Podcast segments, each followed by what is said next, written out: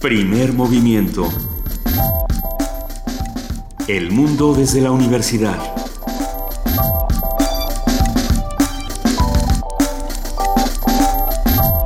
Muy buenos días, son las 7 y 5 de la mañana de este jueves 19 de mayo.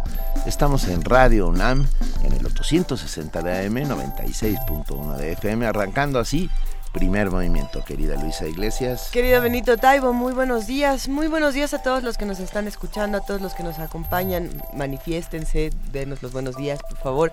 Querida jefa de información, Juana Inés de ESA, ¿cómo estás? Buenos días. Pues bien, despertando con eh, esta con estas noticias de que desapareció un avión, ahí se ve dónde está un avión egipcio de las de la aerolínea egipcia. Egypt, Air, si no Egypt Air, este sí, tenía 66 pasajeros con toda y tripulación y bueno, pues llevan ya unas horas sin tener mayor idea de dónde está. Desapareció del radar en cuanto entró al Mediterráneo, saliendo de Egipto hacia París. Y bueno, una vez más, estos aviones que desaparecen así de repente, que salen del radar, son como cosa rara, ¿no? Pero frecuente, o sea... Cada vez más frecuente. Cada vez más frecuente o nos estamos empezando a enterar y antes no nos enterábamos, puede ser también. Ya se, se compartió la lista de, pasajeros de las distintas nacionalidades. Son 15 franceses, 30 egipcios, un inglés, un belga, dos iraquíes, dos, una persona de Kuwait y una persona saudí.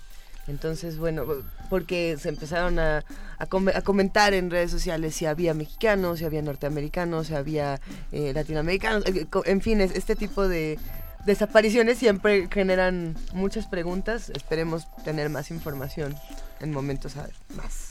Bueno, nosotros hoy aquí en Primer Movimiento tenemos un montón de cosas para ustedes hagamos comunidad, cuéntenos qué opinan, hablen con nosotros, escríbanos. Estamos en arroba PMovimiento en Twitter, en Facebook como Primer Movimiento y tenemos un correo electrónico. Primer movimiento unam arroba gmail.com para que nos manden postales sonoras, que nos cuenten historias en 30 segundos. Es perfecto. Ayer alguien nos escribió para, yo dije la palabra suaje, cuando, sí, y decía que no encontraba la palabra suaje en ningún diccionario. Yo la verdad es que la oigo desde, hace muchos años. Es un corte eh, al papel para permitir que se vea la parte de abajo del resto del papel. Sí, es un término, que, se usa en, técnicamente en el proceso editorial. Almadía, por ejemplo, es una editorial, justamente hablábamos de Odioso Caballo, de Francisco de Francisco Hernández. que es un libro de Almadía, y lo que planteó eh, Alejandro Magallanes, que fue quien hizo el nuevo diseño, bueno, este nuevo planteamiento que ya lleva, ya no está nuevo, pues, de Almadía, fue eh, que todas las portadas jugaran con estos suajes, que todas estas, que todas las portadas fueran una, una portada y otra que permitía ver el corte en el papel, el suaje. Quien nos escribió fue Tomás Aro Ficacci hay que decirle que todos los libros de Almadía, por lo menos ahora, tienen esta camisa que cubre el libro y que tiene este corte para no llamarlo suaje, porque por lo visto no es una palabra. es, una palabra técnica. Es una adopción del de algún de swash. ¿Sí? Sí. Eh, eh, yo creo que ahí lo que lo que podríamos recomendar es acercarnos a los libros de Almadía y conocer estos diseños bellísimos, ¿no? Eh, de hecho, este año los diseños son diferentes a los de años anteriores donde es que ya no sé si decir suaje o no, pero era mucho más juguetón, ¿no? Tenía como muchas más maneras de abrirse. Ahora son quizá un poco más sobrios y tienen como pequeñas compuertas que uno va eh, Como los libros, los libros de niños que tienen de, pronto estos cortes en el papel y uno puede ir abriendo. abres la ventanita y ahí está la bruja. Y ahí está el tercer ojo del odioso caballo. Por Qué cosa. A ver, hoy es jueves de autoayuda. ¿Por qué nos llama lo obsceno? El morbo por qué nos, nos llama la atención eh, la sangre, las fotografías gore, violentas. Vamos a averiguarlo. Tendremos una conversación con el doctor Germán Álvarez Díaz de León, profesor de la Facultad de Psicología de la UNAM y especialista en psicología criminológica. Este va a ser un tema que va... Sí, ah, por favor, los que nos están escuchando, Intégrense esta discusión con nosotros, platíquenos qué piensan del morbo, qué piensan del obsceno, por qué no podemos evitar dar clic a estas cosas cuando estamos en, diferentes redes sociales. También contaremos esta mañana con la participación de la Dirección General de Divulgación de la Ciencia de la UNAM.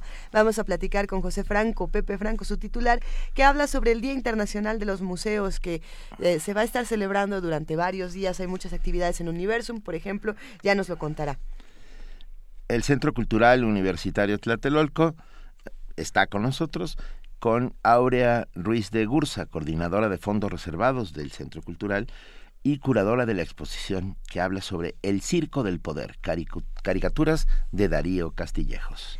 En nuestra nota del día vamos a preguntarnos, fin del giro a la izquierda en América Latina? Esta pregunta que surge desde Jimmy Morales, desde Macri, desde eh, Michel Temer, desde distintos gobernantes de, de América Latina que pues se van un poco, un poco mucho a la derecha y nos preguntamos qué es lo que está pasando, ya que podemos decir eh, del presidente de nuestro país y de muchos otros países lo vamos a discutir. Va a estar interesante. Quédense con nosotros porque vamos a hablar con Rodrigo Salazar Elena, profesor investigador de la Flaxo México, y con Mario Torrico Terán, profesor investigador de la Flaxo México también. El programa universitario de estudios de género se manifiesta en primer movimiento por medio de Ana Buquet, su directora, que nos habla sobre el Día Internacional contra la Homofobia lesbofobia, transfobia y bifobia. Va de nuevo, homofobia, lesbofobia, transfobia y bifobia. Vamos a hablar de todas las fobias que tienen que ver con género. También en Poesía Necesaria esta mañana le va a tocar a Juana Inés de Esa, que nos dice que ya tiene su poema, que lo estuvo planeando toda la mañana, todo el día de ayer, toda la semana, así que esperemos que lo disfruten. Y si tienen alguna recomendación para Juana Inés, escriban con el hashtag Poesía Necesaria. En nuestra mesa del día, hoy es jueves, ustedes lo saben, mundos posibles. La educación en el siglo XXI, democracia y ciudadanía. Una conversación con el doctor Alberto Betancourt, doctor en Historia, profesor de la Facultad de Filosofía y Letras de la UNAM y coordinador del Observatorio del G20 de la misma facultad. Vamos a cerrar esta mañana hablando con el Programa Universitario de Derechos Humanos, como lo hacemos todos los jueves también. Vamos a platicar con Luis de la Barrera Solórzano, su director, que habla sobre la reciente sentencia en el caso de la guardería ABC. Eh, me parece que la participación de Luis de la Barrera Solórzano, cuando ha hablado en ocasiones anteriores del caso ABC, ha, planteado propuestas y, y puntos de vista muy interesantes. Entonces vamos a ver qué es lo que opina de los recientes eventos. Pero por lo pronto los invitamos a que se queden con nosotros en primer movimiento de 7 a 10 de la mañana, aquí en el 96.1 de FM, en el 860 de AM y en www.radionam.unam.mx. Y ahora... Arrancamos con una nota. En México existe una diversidad genética que ha permitido trazar un mapa genómico con el que se puede estudiar la historia demográfica de las poblaciones y también de las patologías regionales. La información con nuestra compañera Cristina Godínez.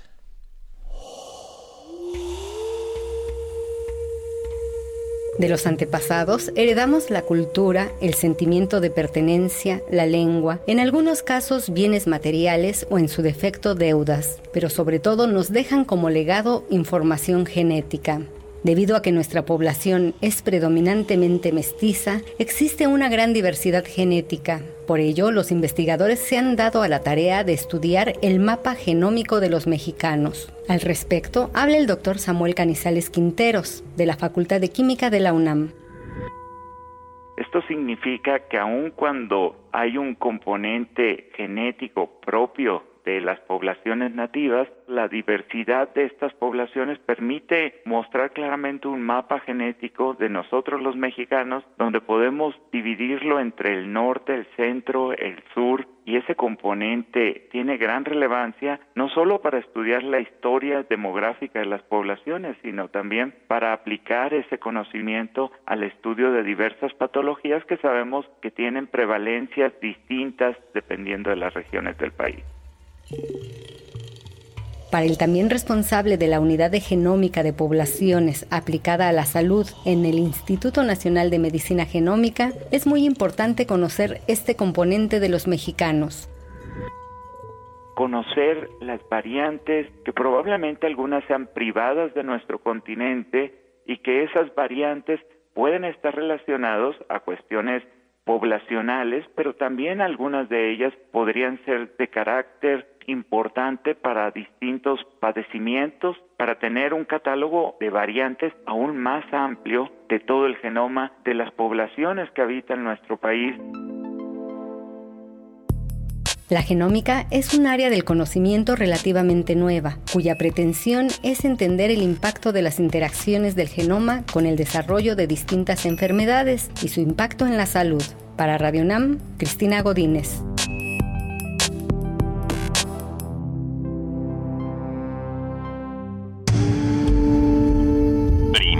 Movimiento. Donde la raza habla. Siete de la mañana con 15 minutos, vamos con música para niños. Vamos para música para niños porque todavía están a punto, seguramente muchos ya se fueron o van en el coche, los saludamos a todos. Y a los que no se han ido, también los saludamos. Están a punto seguramente. Y, es una recomendación de nuestro, uno de nuestros curadores musicales, ¿verdad? Así es, es la recomendación de Jorge Jiménez Rentería, el director del Centro Cultural Universitario Tlatelolco, a quien le mandamos un gran abrazo, y nos recomienda esta canción, nada más y nada menos que Calle 13 y Amparo Ochoa. ¿Qué tal esa combinación? Yo creo que puede ser algo que, que les guste muchísimo. Si les parece bien, escuchemos Canción para un niño de la calle. A esta hora exactamente hay un niño en la calle. Hay un niño en la calle.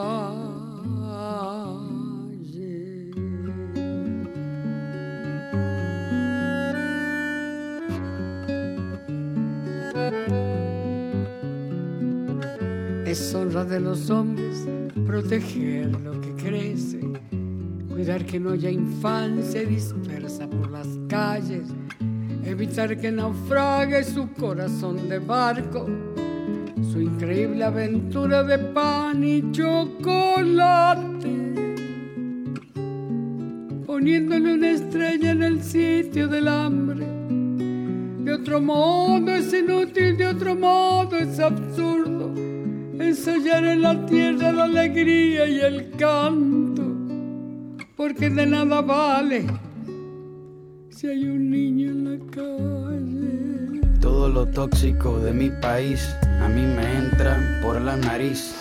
Lavo auto, limpio zapatos, huelo pega y también huelo paco. Robo billetera, pero soy buena gente. Soy una sonrisa sin dientes, lluvia sin techo, uña con tierra. Soy lo que sobró de la guerra. Un estómago vacío, soy un golpe en la rodilla que se cura con el frío. El mejor guía turístico del arrabal por tres pesos te paseo por la capital. No necesito visa para volar por el redondel porque yo juego con aviones de papel.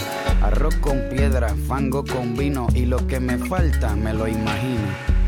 No debe andar el mundo con el amor descalzo, enarbolando un diario como un ala en la mano, trepándose a los trenes, canjeándonos la risa, golpeándonos el pecho con un ala cansada.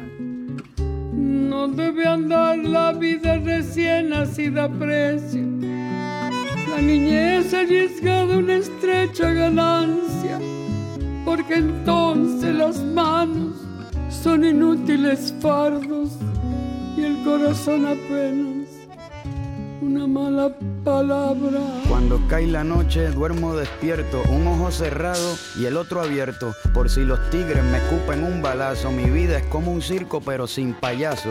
Voy caminando por la zanja, haciendo malabares con cinco naranjas, pidiendo plata a todos los que pueda, en una bicicleta de una sola rueda. Soy oxígeno para este continente, soy lo que descuidó el presidente. No te asustes si tengo mal aliento, si me ves sin camisa con las tetillas al viento yo soy un elemento más del paisaje. Los residuos de la calle son mi camuflaje. Como algo que existe, que parece de mentira. Algo sin vida, pero que respira.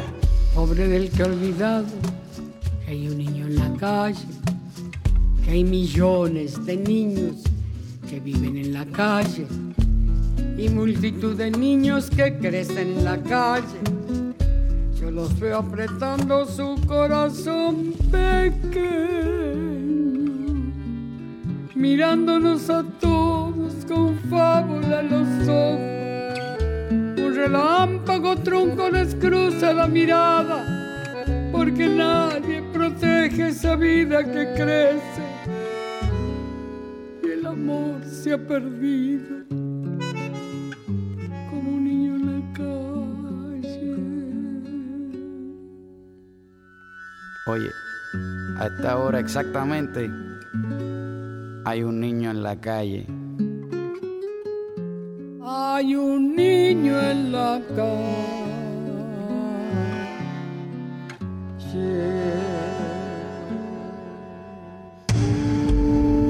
Primer movimiento. Para afinar el día. Son las 7 y 20 de la mañana. Tienen razón nuestros amigos Manuel de Fistania. No es eh, Amparo Ochoa, es Mercedes Sosa, la negra Sosa.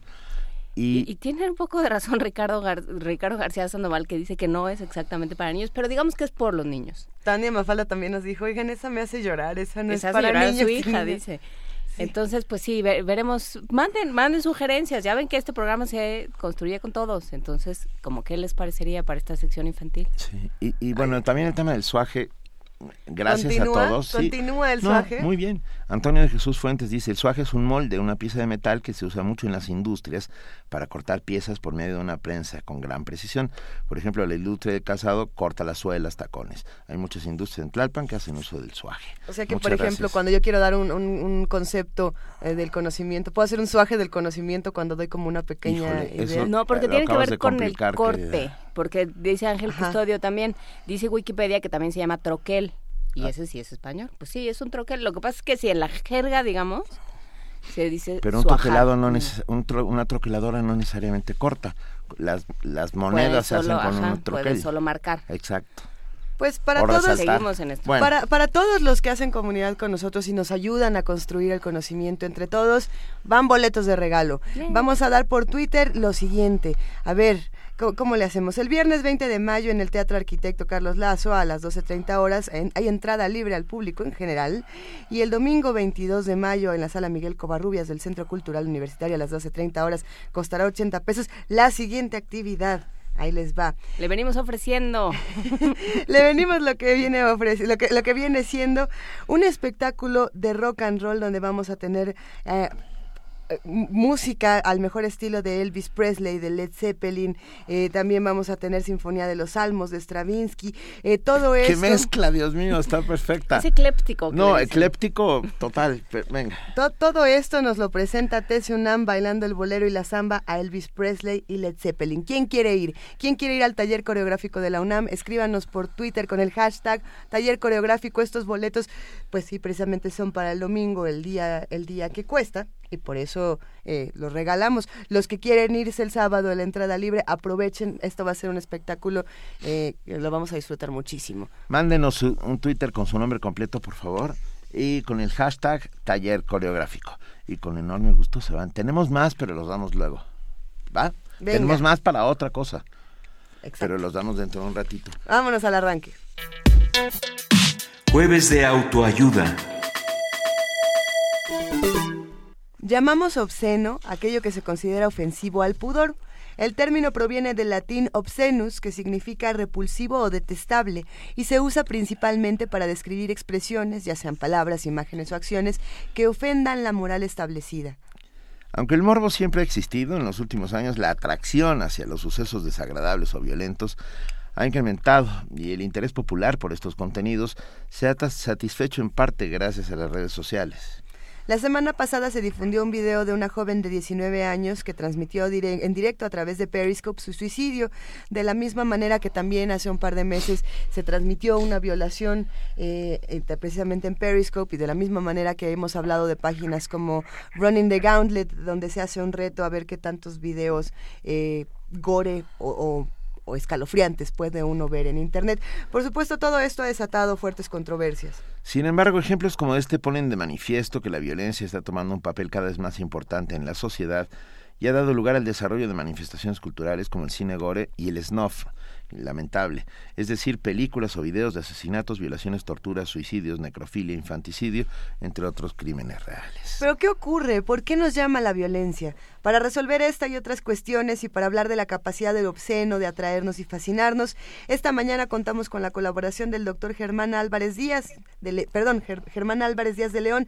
Él es profesor de la Facultad de Psicología, especialista en psicología criminológica. Muy buenos días, doctor Germán Álvarez Díaz de León, ¿cómo está? Hola, muy buenos días, ¿cómo están ustedes?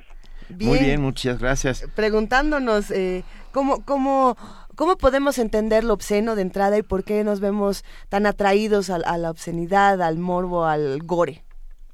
Bueno, creo que habría que precisar dos cosas. La primera, sin ánimo de corregir la plana, hay una hipótesis acerca de el término de obsceno y es lo que está fuera de escena. Lo que debería estar fuera de escena. Fuera de escena y parece que esto, según esta teoría, se remonta desde el teatro griego. Eh, había cosas que no se representaban a la vista de los espectadores relacionadas con el sexo o con la violencia. Me parece que linda en el segundo término que ustedes enviaron, que es morbo. Este morbo viene del morbo de enfermedad todos los seres humanos somos curiosos, metiches y mexicanos seríamos chimiscoleros. pero, pero, cuando esta curiosidad se torna en cosas aprendidas, por supuesto, como lo que es moral, lo que debe ser, lo que no debe de ser, eh, esto, por ejemplo, en el diccionario Webster, en la tercera edición, dice que el obsceno es lo desagradable a los sentidos. Si fuera desagradable, la gente no lo vería. A la moral y a la virtud, porque puede incitar, puede suscitar lujuria, deprobación moral o indecencia. Me parece que, como ustedes bien em, em, em, empezaron, estamos sujetos y bombardeados de muchísima información y hoy en día todas y todos tenemos acceso a muchísimas, muchísimas escenas de violencia sexuales, etcétera.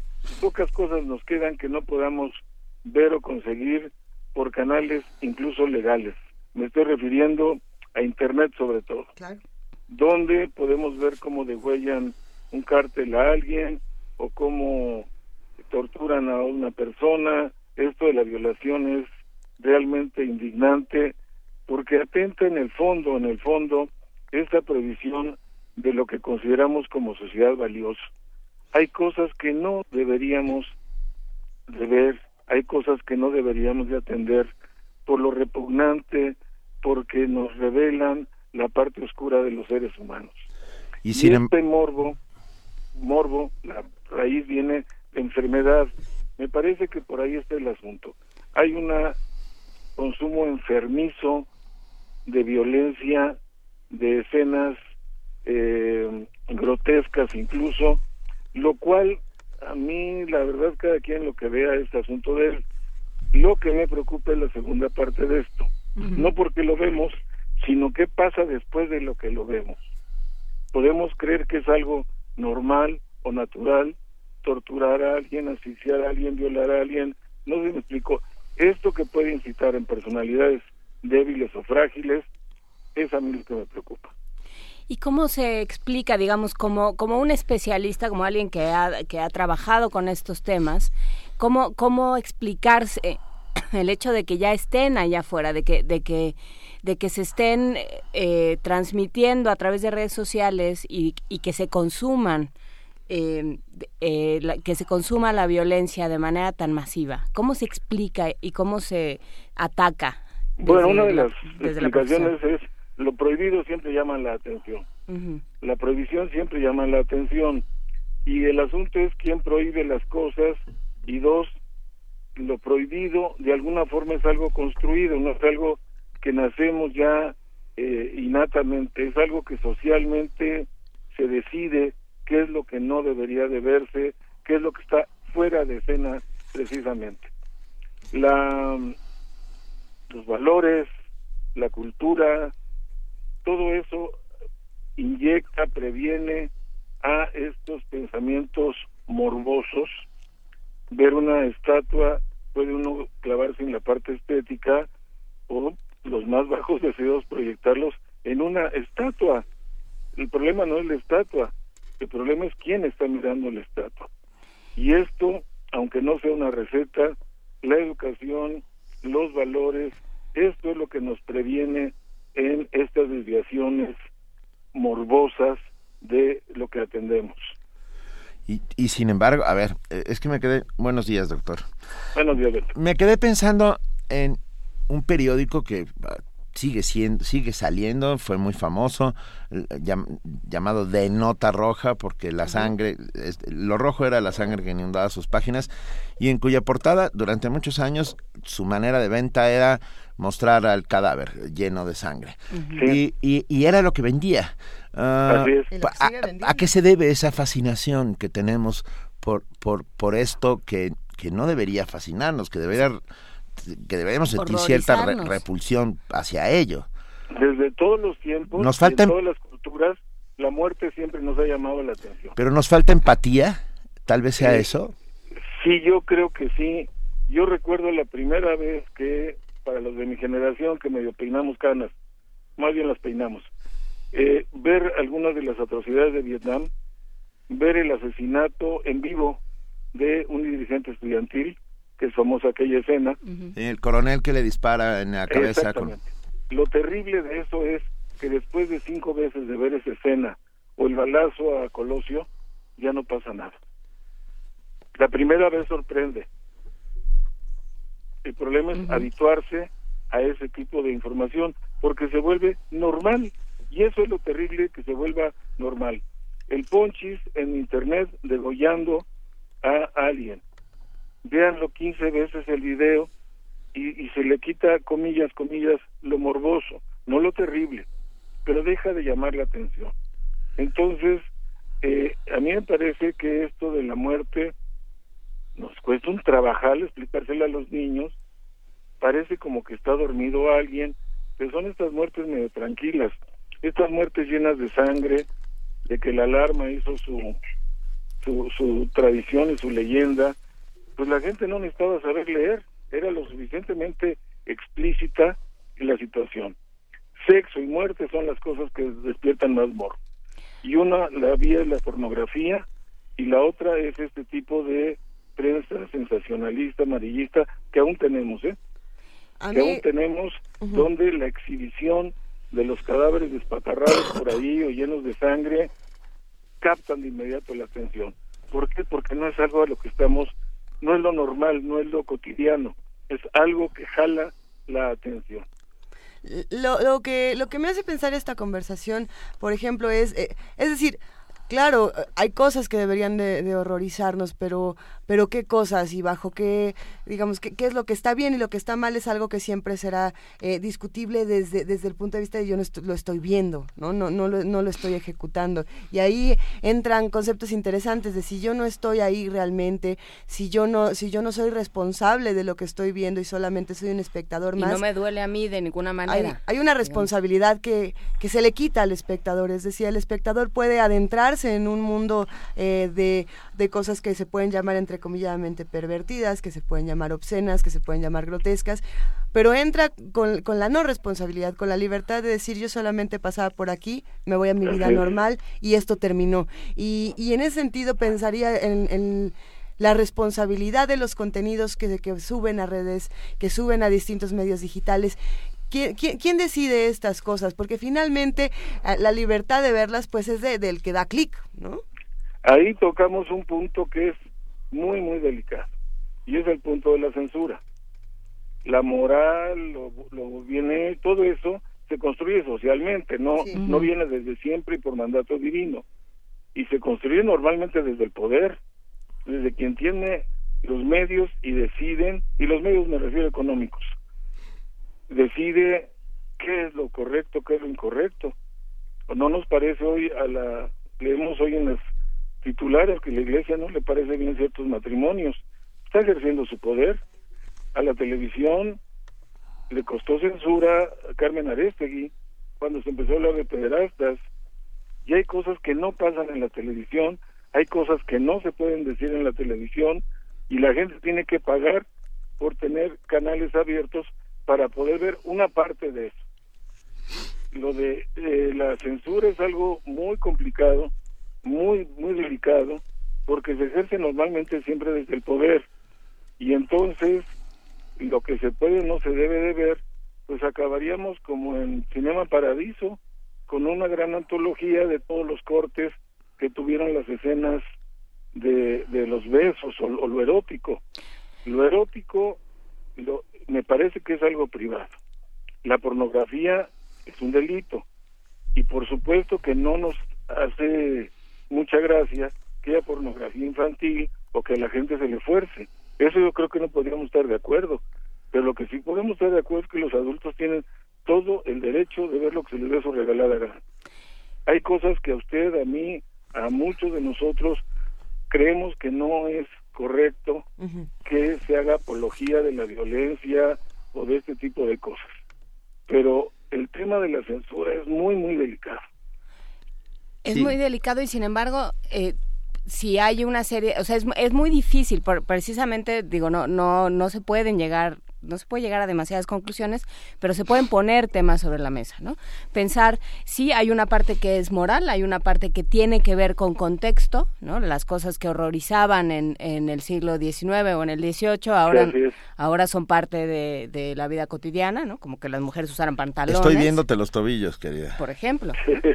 Este, por un lado hay cosas que tienen que ver con contexto, pero ¿en qué momento es permisible que, eh, que el provocarle dolor a otra persona, hacer sufrir a otra persona, se vuelva un espectáculo. De ninguna manera está en las dos partes, en quien hace el daño y en que le gusta ver eso.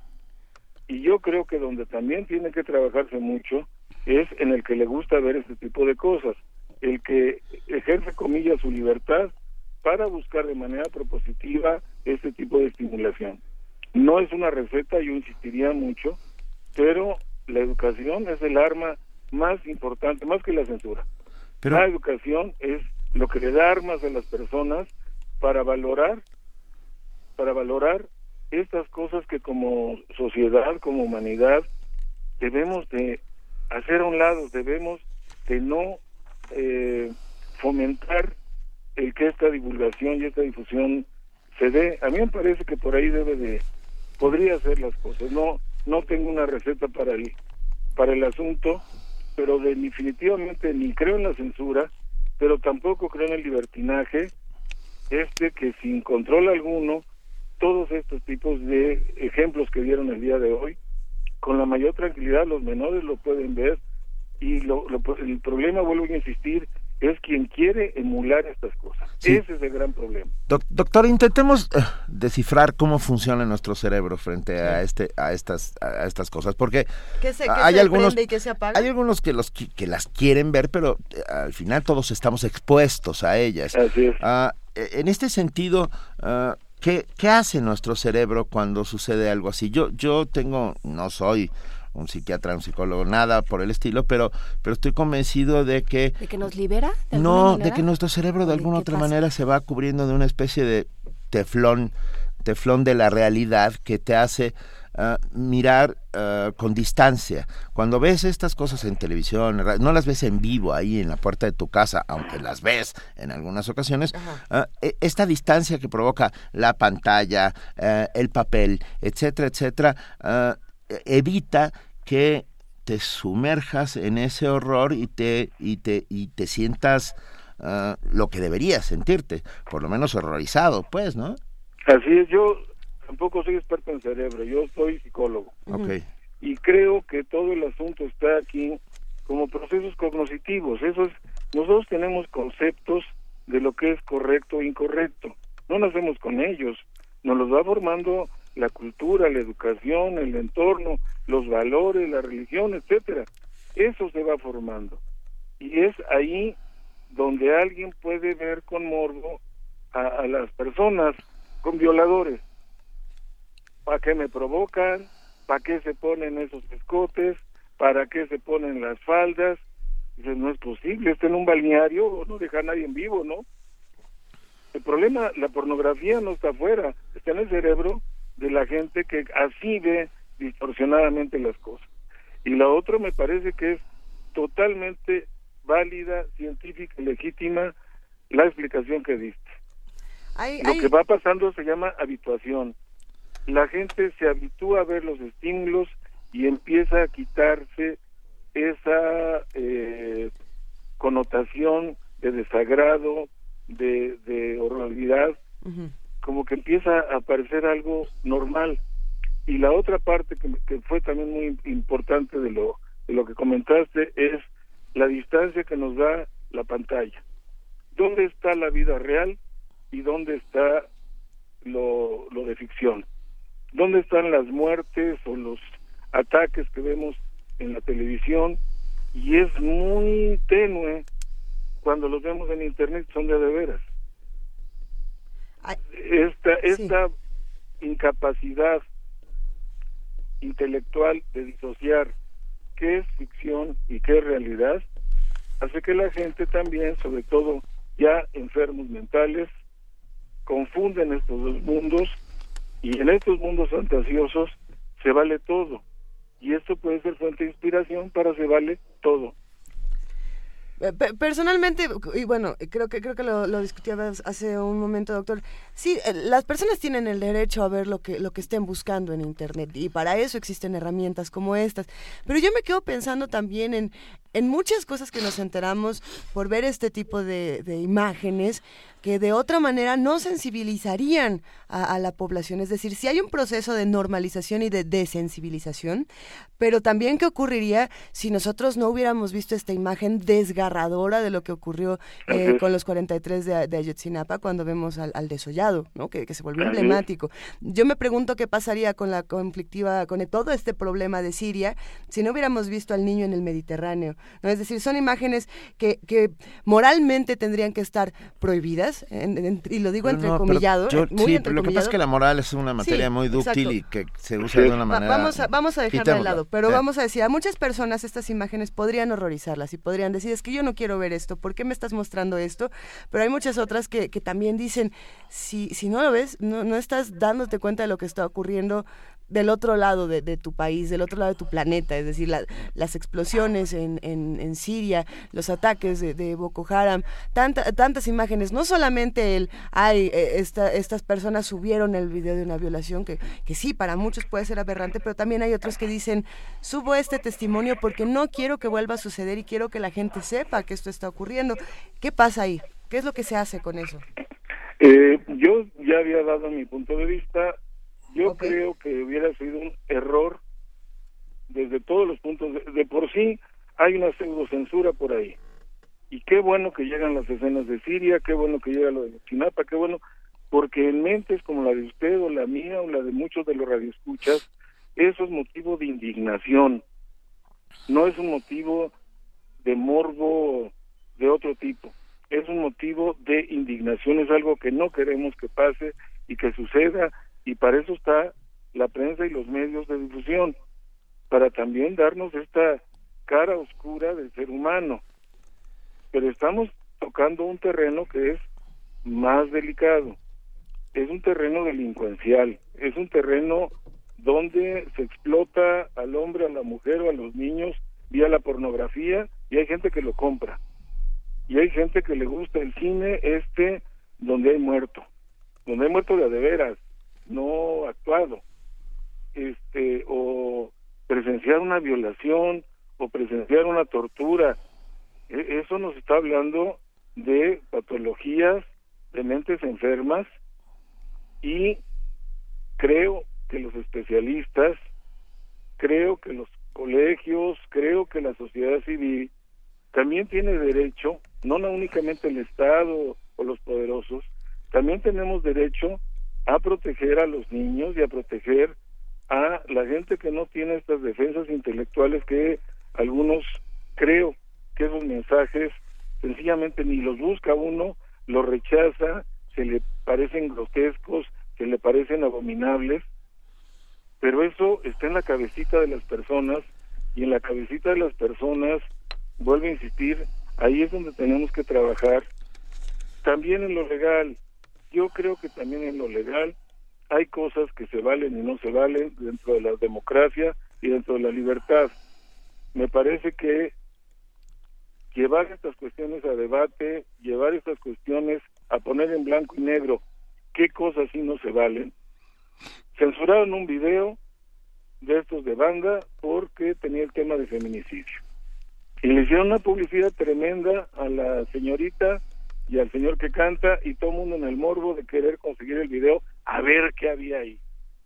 Somos muy chimiscoleros, nos gusta en ese sentido, pero es diferente una vez a de manera crónica estar buscando esto, estar pagando canales o medios para estimularse con esta información tan grotesca y tan distorsionada. Doctor Germán Álvarez Díaz de León, profesor de la Facultad de Psicología, especialista en psicología criminológica. Muchas gracias por estar esta mañana con nosotros aquí en Primer Movimiento. Es un tema que da para mucho. Seguiremos sin duda discutiéndolo uh, porque tiene que ver con muchas otras cosas. Tiene que ver con neuronas de espejo, con neurotransmisores, con, con la manera en que enfrentamos al mundo y con empatía, sin lugar a dudas. Gracias por acompañarnos esta mañana. A ustedes tengan un bonito día. Igualmente. Gracias. Hasta luego. Hasta luego. Movimiento. Donde la raza habla.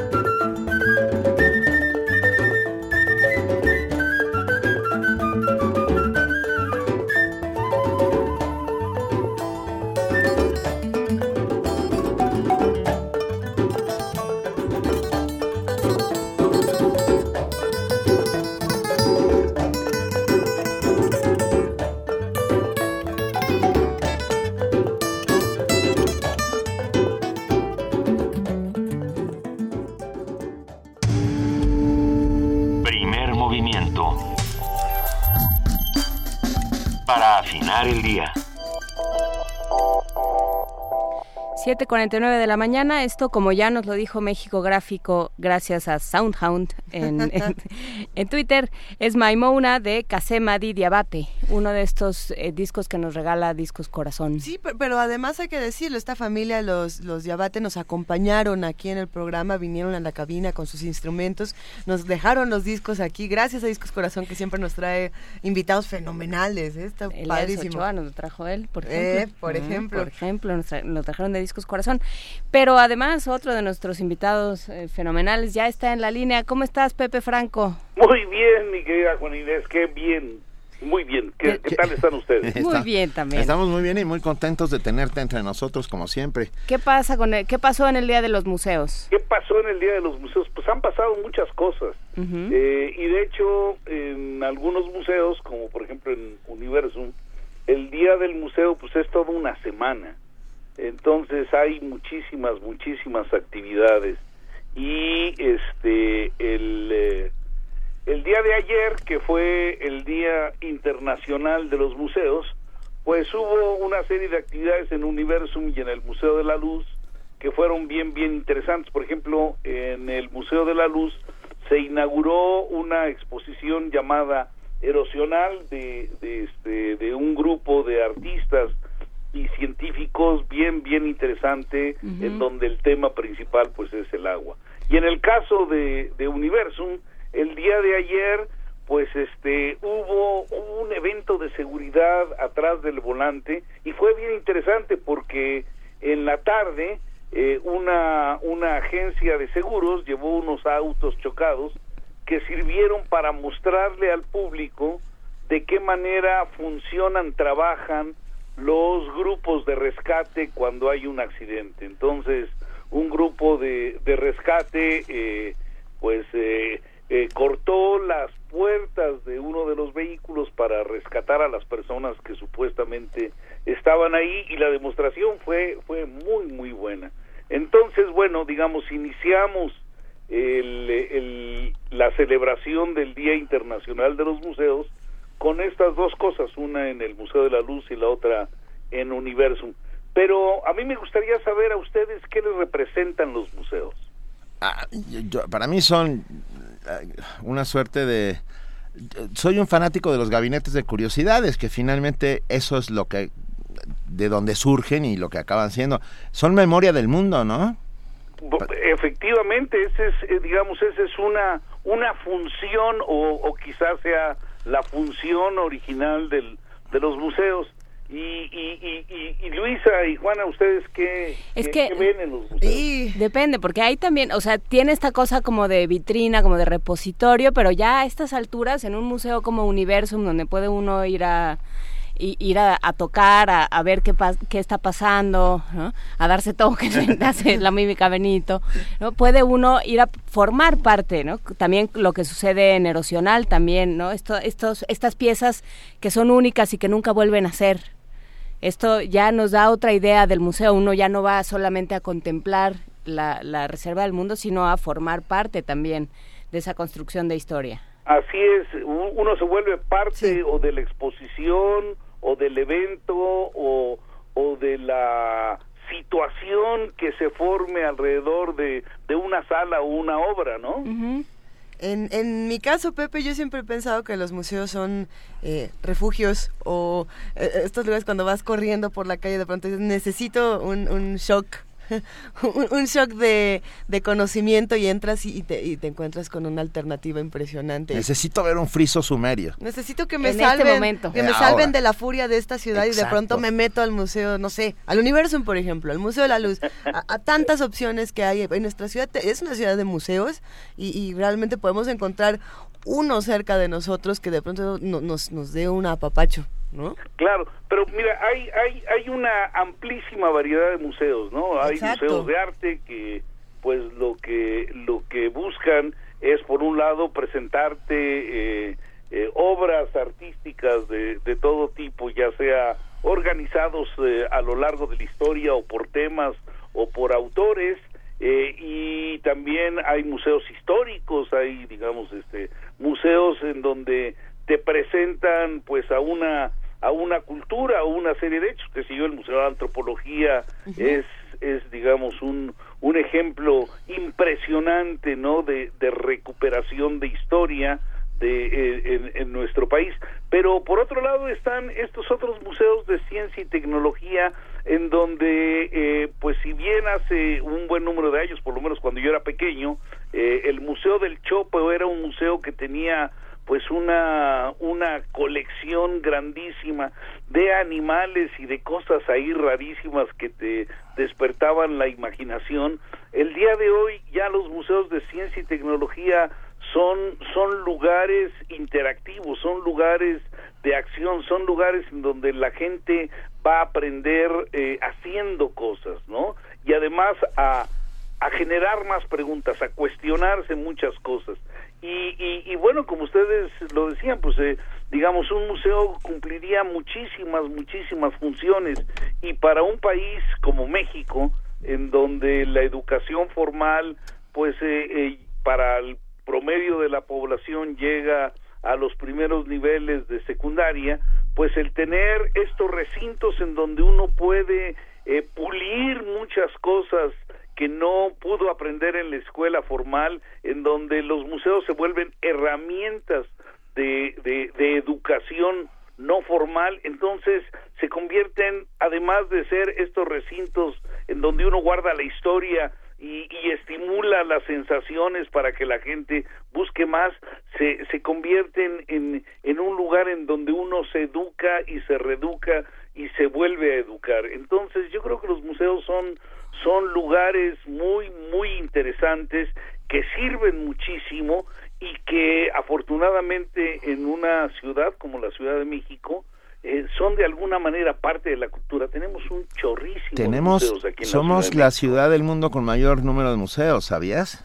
Así es, sí, así es. Y, y yo creo que debíamos de hacer algo para incentivar el que eh, un boleto te sirva para ir a muchos museos. O sea, debíamos de decirle a, a la nueva Secretaría de Cultura y a las eh, universidades y a los grupos que tienen museos este, tanto privados como como de, de este de, de, funcionamiento público que sería muy muy importante no solamente hermanar el trabajo de los museos sino darle al público la posibilidad de con un boleto ir a visitar durante un tiempo definido este pues una una buena amplia variedad de museos que no tengas que hacer la cola para cada museo sino que con un boleto puedas qué sé yo visitar dentro de los próximos dos meses pues todos los museos de ciencia que hay o todos los museos de historia que hay o todos los museos de,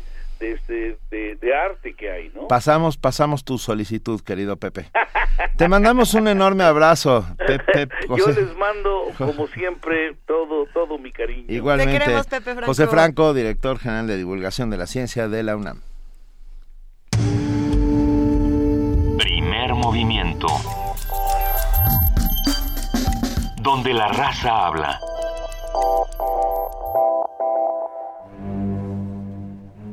Una orquesta en la cocina. Cuarteto de cuerdas en el auto. Y un violonchelo solista sentado en el sillón favorito de la sala. Orquesta Filarmónica de la UNAM. Desde la sala Nezahualcóyotl. Escucha los conciertos los domingos al mediodía. Desde la comodidad de tu casa. 96.1 FM. Radio UNAM. Soy Raúl y vivo en Pueblo Quieto, población 500 habitantes. El día de la elección, quién sabe cómo, pero terminamos siendo 723 habitantes. Se castiga hasta con 7 años a quien por sí o a través de tercero solicite, promueva, traslade, subsidie, gestione, contrate servicios o bienes para que una o más personas proporcionen documentos o información falsa al Registro Federal de Electores, Padrón Electoral o Listado de Electores. Ayúdanos a prevenir y perseguir los delitos electorales. Nosotros nos encargaremos de hacer cumplir la ley. FEPADE, Procuraduría General de la República. ¿Cansado de los políticos que gobiernan para los de arriba? Llegó la hora de ponerles un alto. Basta de sueldazos. Que los funcionarios públicos ganen lo mismo que una maestra o un trabajador. Anticapitalistas al constituyente. Sergio Méndez Moise, candidato independiente. Fórmula 5.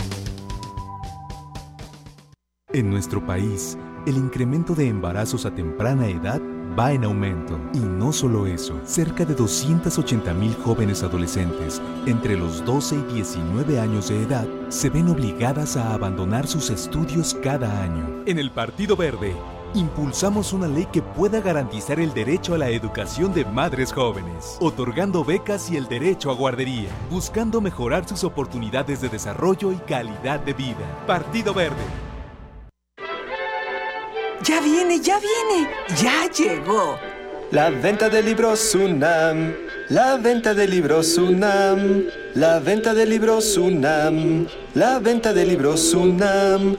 Hay de historia con sucesos, hay de mate, los de odonto, los de cuentos y relatos de urbanismo y biología, los de artes y de danza, de política y derecho, y el que no venga se queda sin su libro para leer. Venta especial de libros UNAM, del 17 al 20 de mayo en el Paseo de las Humanidades de Ciudad Universitaria, a un costado de las islas. Lleva el saber calientito. ¿Qué esperas? No te quedes sin libros.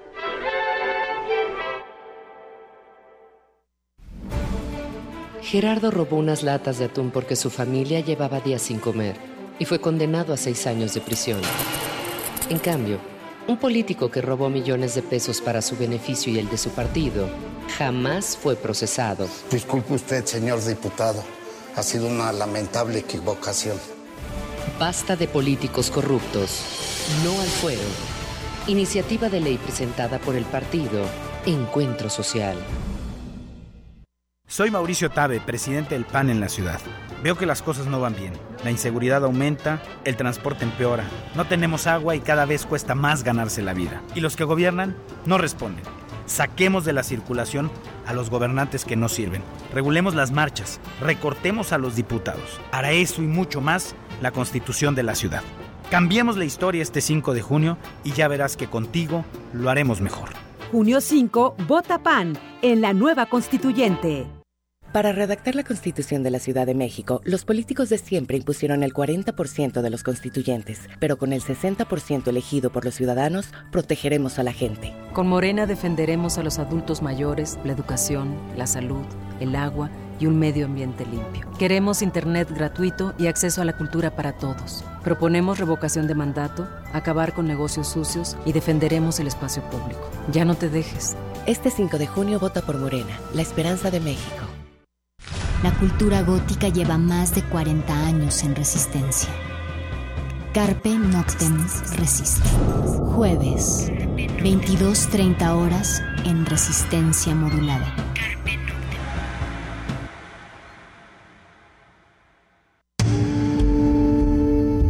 Primer movimiento. Información azul y oro.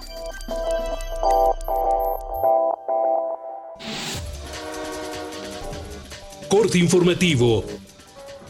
Maritza Lara López y Morelia Camacho Cervantes, académica de los Institutos de Astronomía y de Investigaciones en Ecosistemas y Sustentabilidad respectivamente, fueron reconocidas con la beca Mujeres en la Ciencia L'Oreal UNESCO CONACYT, Academia Mexicana de la Ciencia 2016. El premio destaca la calidad, originalidad, independencia y relevancia en las aportaciones científicas de las investigadoras universitarias. Pedro Andrés Sánchez Pérez se convirtió en el primer alumno en titularse en la licenciatura de Ingeniería en Energías Renovables de la UNAM, con sede en Temixco, Morelos. En su trabajo de titulación, el universitario propuso una nueva metodología para calcular el potencial eólico a través de los estados del viento.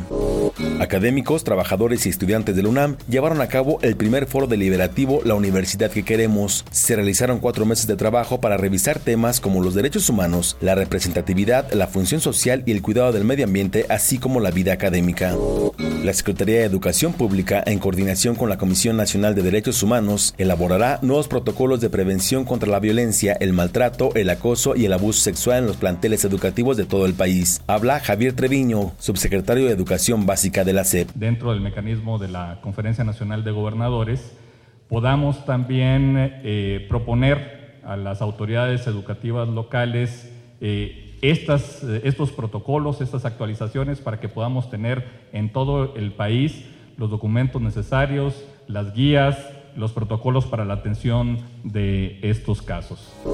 La Secretaría de la Función Pública y los empresarios del país acordaron instalar meses de trabajo que refuercen las acciones de combate a la corrupción. Juan Pablo Castañón, presidente del Consejo Coordinador Empresarial, urgió al Congreso de la Unión a aprobar las siete leyes reglamentarias del Sistema Nacional Anticorrupción. Eduardo Solís, presidente de la Asociación Mexicana de la Industria Automotriz, informó que ese sector se consolidó como el segundo más importante del país. La Procuraduría General de Justicia del Estado de México busca a Emil Garduño Montalvo, mejor conocido como Lord Rolls Royce, por delitos de fraude y homicidio. Hace unos días se difundió en redes sociales un video donde guardaespaldas del empresario agredieron a un agente de la Policía Federal.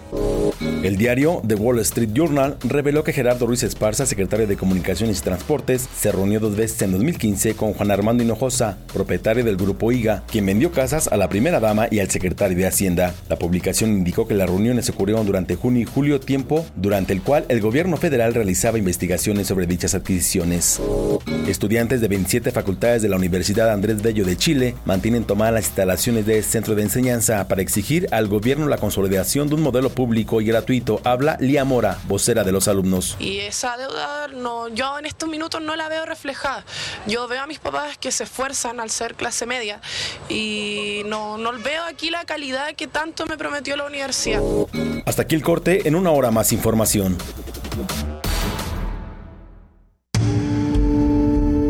Primer movimiento. Donde todos rugen, el puma ronronea. 8 de la mañana con 5 minutos. Estamos aquí en el 96.1 de FM, ustedes lo saben, en el 860 de AM.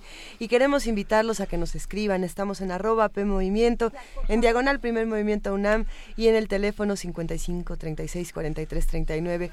¿Qué opinan de la, de la conversación que tuvimos hace un momento eh, con Pepe Franco sobre los museos? ¿Qué opinan de la conversación que tuvimos eh, sobre el morbo, sobre el obsceno? Eh, vamos a tener más conversaciones todavía por aquí. Vamos a seguir discutiendo muchísimas cosas. Micho el bicho dice, los museos son la memoria de la humanidad. Estamos completamente de acuerdo. Ah, y gracias a todos los que nos han escrito y que nos han dado sus opiniones y que nos cuentan de museos. Claudia Gamboa habla sobre el MIDE. Muchas gracias. Ah, pero bueno, ya tenemos en la línea a nuestra querida amiga Aurea Ruiz de Gursa, coordinadora. Buenos días.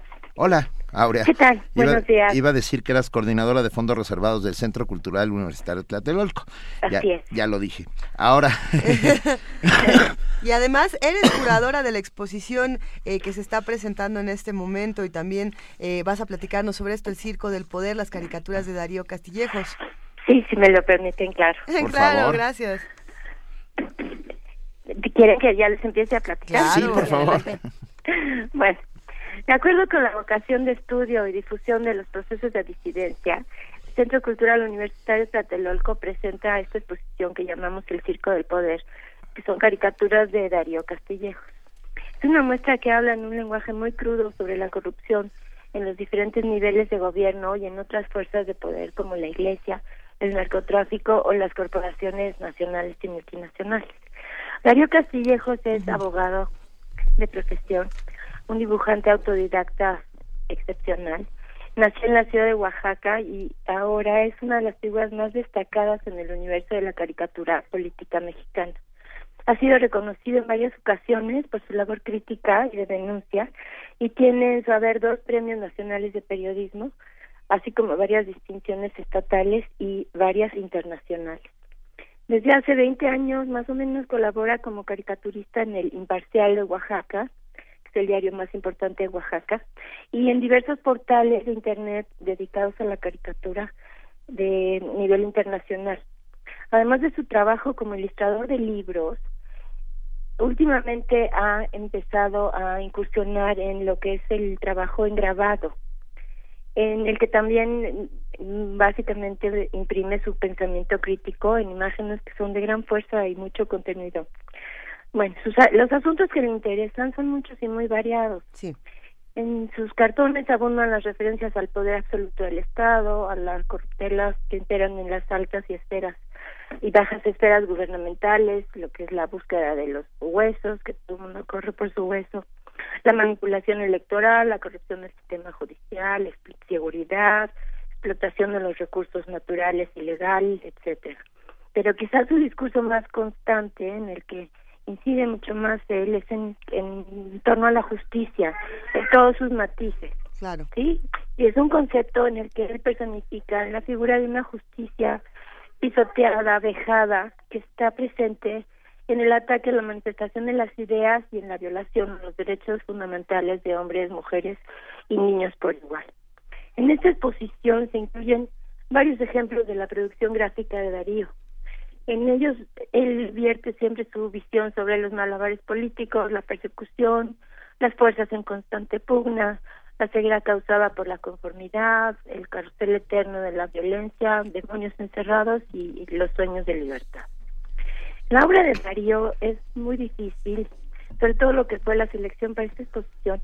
Resultó muy difícil evitar aludir a coyunturas específicas de nuestra historia cotidiana, como son este la desaparición de los 43 normalistas, los feminicidios y los muchos asesinatos de periodistas pero no era nuestro propósito destacarlas como temas independientes, sino insertarlas todos estos temas que son nuestra cotidianidad en el contexto general de la injusticia, así como testigo de cargo de las incoherencias y aberraciones de nuestro sistema de gobierno. En general, sus imágenes que incluimos en esta muestra 155, es un buen número, todas ellas son de una brutalidad abrumadora. Parece que fuera una exposición divertida por el título de circo, pero realmente es entrar a una casa del horror, ¿no? Porque sus imágenes hablan de sucesos, situaciones y vivencias que vivimos todos los días, ¿no? Sin un recordatorio de esta existencia a través de los dibujos de los caricaturistas. Tendemos a perdernos en el circo con el que el gobierno, la iglesia y otras fuerzas civiles distraen nuestra atención en los graves problemas que constituyen nuestra pan de cada día. Por ello, el valor de la caricatura, que aunque en ocasiones no resulte amable o divertida, pues es siempre una invitación a reflexionar. Pues con todo esto los esperamos a todos a recorrer la exposición El Circo del Poder en el Centro Cultural Universitario Tlatelolco y pues esperamos que pasen un buen rato y que salgan con una experiencia que nos dé algo en que pensar poder actuar. Y que nos dé otra, otra lectura de las cosas, que eso hace la caricatura, ¿no? Detonar la idea preconcebida y convertirla en otra cosa. Exactamente, y tenemos a pensar que es algo por fuerza divertido, y pues no siempre lo es, ¿no? No, no. No siempre lo es. hay unas que pues sí nos harán reír, pero otros que sí nos dejan con un sabor amargo de boca, pero que eso mismo pues, nos invita a pensar y y a tratar de hacer algo positivo pues vamos al Centro Cultural Universidad de Tlatelolco a ver el Circo del Poder de Darío Castillejos, que hay que decir que es muy joven. Además, que hay que decir que es muy joven, Darío. Es muy joven, sí, es un chico muy joven. Además. Y, tiene el gran mérito, además, de que él no tiene formación artística, es un artista natural. Bueno, pues con más razón. Ahí con más razón. Además va a estar divertido. vean, la inauguración es el 25 de mayo, el miércoles próximo. Va a estar divertido. Vamos a jugar un poco con esa idea de circo pero este, sí se van a llevar una sorpresa en el momento en que entre. La, la, última que recuerdo de Darío Castillejos, de Darío Monero, es esta que se llama Taco de Trump. A ver si la compartimos en, en redes sociales. Es como un taco de, trompa y, entonces es Trump comiéndose un taco de mexicanos, pero sacándole todos la lengua, ¿no? Así es. vámonos a esta exposición. Muchísimas gracias por platicar con nosotros, Aurea Ruiz de Gusa. Al contrario, gracias a ustedes. Un abrazo a todos nuestros amigos del Centro Cultural Universitario Tlatelolco. Muchas gracias. Gracias. Hasta luego. Movimiento. Donde la raza habla.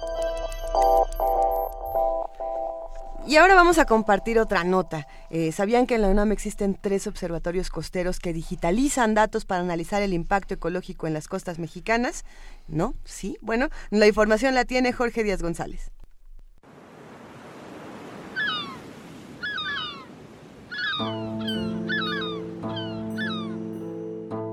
La UNAM cuenta con tres observatorios costeros del cambio global y climático que integran más de un millón de datos digitalizados y 275 mil satelitales, reveló a Radio UNAM el doctor Joan Albert Sánchez Cabeza, investigador del Instituto de Ciencias del Mar y Limnología. El experto está al frente de un proyecto para analizar el impacto ecológico de estos fenómenos en las costas mexicanas. Resumiendo, nuestro proyecto lo que quiere es generar datos e información a largo plazo para determinar las tendencias del cambio global y el cambio climático en las zonas costeras de México. Estos centros se encuentran en Mazatlán, Sinaloa, Puerto Morelos, Quintana Roo y otro en Ciudad del Carmen, Campeche. Estudian fenómenos actuales desde una perspectiva histórica. Por ejemplo, se estima que cada siglo el nivel del mar crece 3 milímetros, aunque en Mazatlán el incremento es de 4 milímetros. En el mundo existen niveles de CO2 del orden de 402 partículas por millón, casi el doble de lo que existía en el siglo pasado, lo cual provoca la elevación de la temperatura de la Tierra. Pero la velocidad a la que ahora se está calentando el planeta durante el último siglo no se ha visto, no durante 10.000, 100.000 o un millón de años, no se ha visto en 4.500 millones de años. No se ha visto nunca. Nunca el planeta se ha calentado tan deprisa como ahora. Casi un grado en un siglo. Eso es muchísimo. La aceleración en el crecimiento poblacional ha provocado daños irreversibles en los mares, como la destrucción de hábitat, sedimentos por el cambio en las mareas, alza en la temperatura terrestre y la emisión de gases de efecto invernadero, entre otros. De acuerdo con el experto, no hay investigadores suficientes para enfrentar esta problemática, lo que ha propiciado, entre otras cosas, que se hayan perdido datos a lo largo de la historia y lo que hace también difícil establecer proyecciones, dijo el doctor Joan Albert Sánchez. Lo que estamos viendo en la última década es que estamos siempre con la luz roja. O sea, estamos siempre en el peor de los escenarios. La cantidad de CO2 que emitimos en la atmósfera es la peor que nos podemos imaginar. Entonces, esperemos que en el futuro la cosa cambie. Pero si no cambiamos nosotros, eso va a, seguir, va a seguir igual. De ahí la importancia de estos observatorios de la UNAM, que ofrece datos cada 30 minutos y que ayuda a los científicos a proyectar las acciones para contrarrestar el problema. Para Radio UNAM, Jorge Díaz González. Primer movimiento. La vida en otro sentido.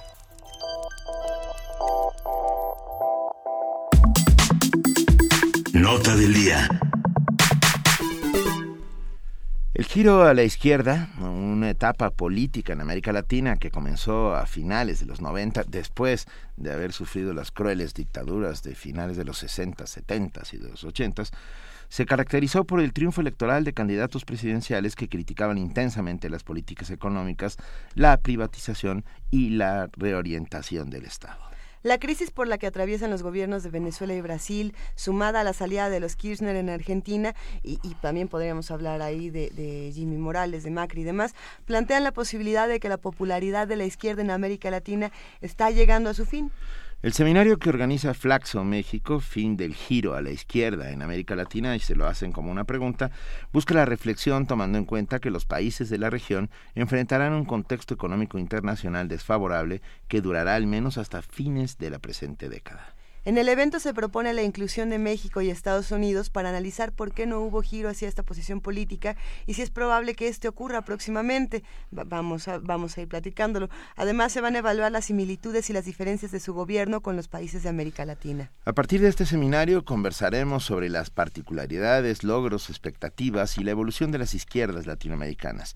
Y para ello nos acompañan en la línea Rodrigo Salazar y Mario Torrico, profesores e investigadores de Flaxo México. Muy buenos días, Rodrigo y Mario. Muy buenos días. Buenos días. Muchas gracias por acompañarnos. Gracias a, ustedes.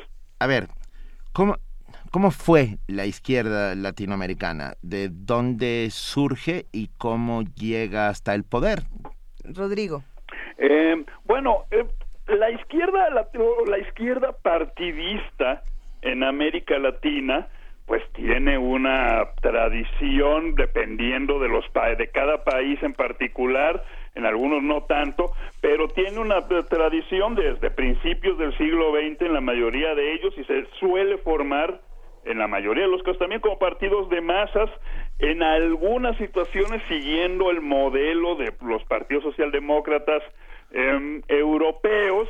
Lo que hace una diferencia es que como producto de la política de la eh, Guerra Fría y también eh, como parte de esta situación también eh, como producto de la radicalización de algunas opciones de izquierda en Sudamérica sobre todo tenemos situaciones autoritarias que mencionaban en la introducción directamente dirigidas contra la izquierda tanto la armada como contra la partidista, ¿verdad? Eso pasó en básicamente todas las dictaduras militares de Sudamérica. Entonces, en este sentido, pues hay una historia de izquierda, eh, si se quiere, perseguida, acosada, y que en la, eh, cuando los países transitan a la democracia, pues se reconstituyen como opción política electoral. Digo ahora esto, en el contexto de las transiciones a la democracia, muchas de las transiciones a la democracia coinciden con contextos de crisis fiscal del Estado. Cuando el Estado entra en crisis fiscal, no hay muchas alternativas, ¿no es cierto? Es decir, viene recortes al gasto público, muchas restricciones, crisis de la deuda, devaluaciones, etcétera, etcétera, etcétera, ¿no? Entonces, cuando se, se da esta situación, la mayoría de los gobiernos de todo signo ideológico electos democráticamente implementan políticas que se conocen como neoliberales, que dejan a la población, a buena parte de la población, muy afectada. En esta situación es que las opciones de izquierda partidista comienzan a llegar al poder, ¿verdad? Es decir, en este sentido, se trata del juego democrático normal, en una situación en que la población no valora adecuada, no valora positivamente las políticas económicas de los gobiernos, ¿qué se hace? Pues se vota por el partido de la oposición. En estos casos, las posiciones críticas a las políticas neoliberales comienzan a tener éxito electoral en la mayoría de los eh, países latinoamericanos. ¿Y qué pasa cuando llegan al poder? Que esa es la, la parte interesante. Mario, Mario Torrico. Bueno, eh, como, como bien decía Rodrigo, pues llegan al poder en un contexto de que los años previos había habido condiciones económicas muy difíciles, producto de, de la crisis de los 80 y producto de los ajustes estructurales de los 90, pero cuando llegan al poder eh, se, eh, se da una situación interesante porque llegan al poder simultáneamente con un cambio en el ciclo económico. A principios de la década pasada, empieza el boom, lo que, se conoce como el boom de las materias primas, básicamente el aumento de precios, sobre todo de el petróleo y, productos eh, similares y de los minerales eh, y también de otros productos como la soya, por ejemplo, las oleaginosas. Entonces, ese boom de las materias primas propicia que los gobiernos de izquierda que habían ganado elecciones en varios países de la región empiecen a tener fuertes ingresos fiscales. Con esos ingresos fiscales, ellos pueden darle mayor eh, rol económico al Estado. Además, ellos habían propugnado en sus campañas electorales recuperar el rol económico del Estado. Entonces, básicamente, esos ingresos fiscales les permiten a ellos, eh, digamos, como cumplir esa campaña, esas promesas de campaña de que va a haber mayor gasto fiscal, de que va a haber de distribución, van a haber programas sociales, el Estado se va a volver a involucrar en las actividades productivas, lo cual efectivamente pasó. Es decir, el gasto social aumentó eh, en, América Latina, especialmente en Sudamérica, eh, eh, desde la década pasada, aunque en México también el gasto social fue muy importante, aumentó el rol económico del Estado y en ese sentido hubo una deducción de la pobreza y una deducción también, aunque menor, de la desigualdad. Es por eso que durante todo el tiempo que dura este boom de las materias primas, los gobiernos de izquierda se mantienen muy populares.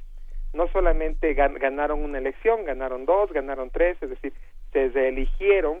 En algunos casos, los líderes de esas izquierdas modificaron las constituciones para poder reelegirse varias veces y en otros casos este no lo hicieron como en Brasil y Uruguay pero el partido de izquierda que estaba en el poder pudo eh, revalidar su mandato en este caso con Dilma Rousseff sucediendo a Lula da Silva o con eh, Tabaré Vázquez sucediendo a, Mujica no entonces esto les permitió eh, mantener popularidad y mantener eh, esquemas redistributivos Ahora la pregunta y lo, y lo que está pasando es, ¿se está acabando o ya se acabó ese boom de las materias primas? El petróleo ya está con precios bajos desde hace un año, también bajaron los minerales, eh, la demanda china, que en buena medida había propiciado ese boom, la, la, la gran demanda china ha disminuido, entonces estos gobiernos se ven ahora cada vez en mayores problemas y en dificultades económicas, como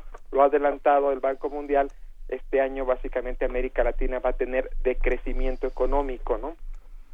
A ver, entonces, eh, lo que lo que estás planteando, Mario Torrico, si, si escuché bien, es que a los gobiernos de izquierda les fue bien mientras pudieron, en términos eh, muy mexicanos, administrar la abundancia?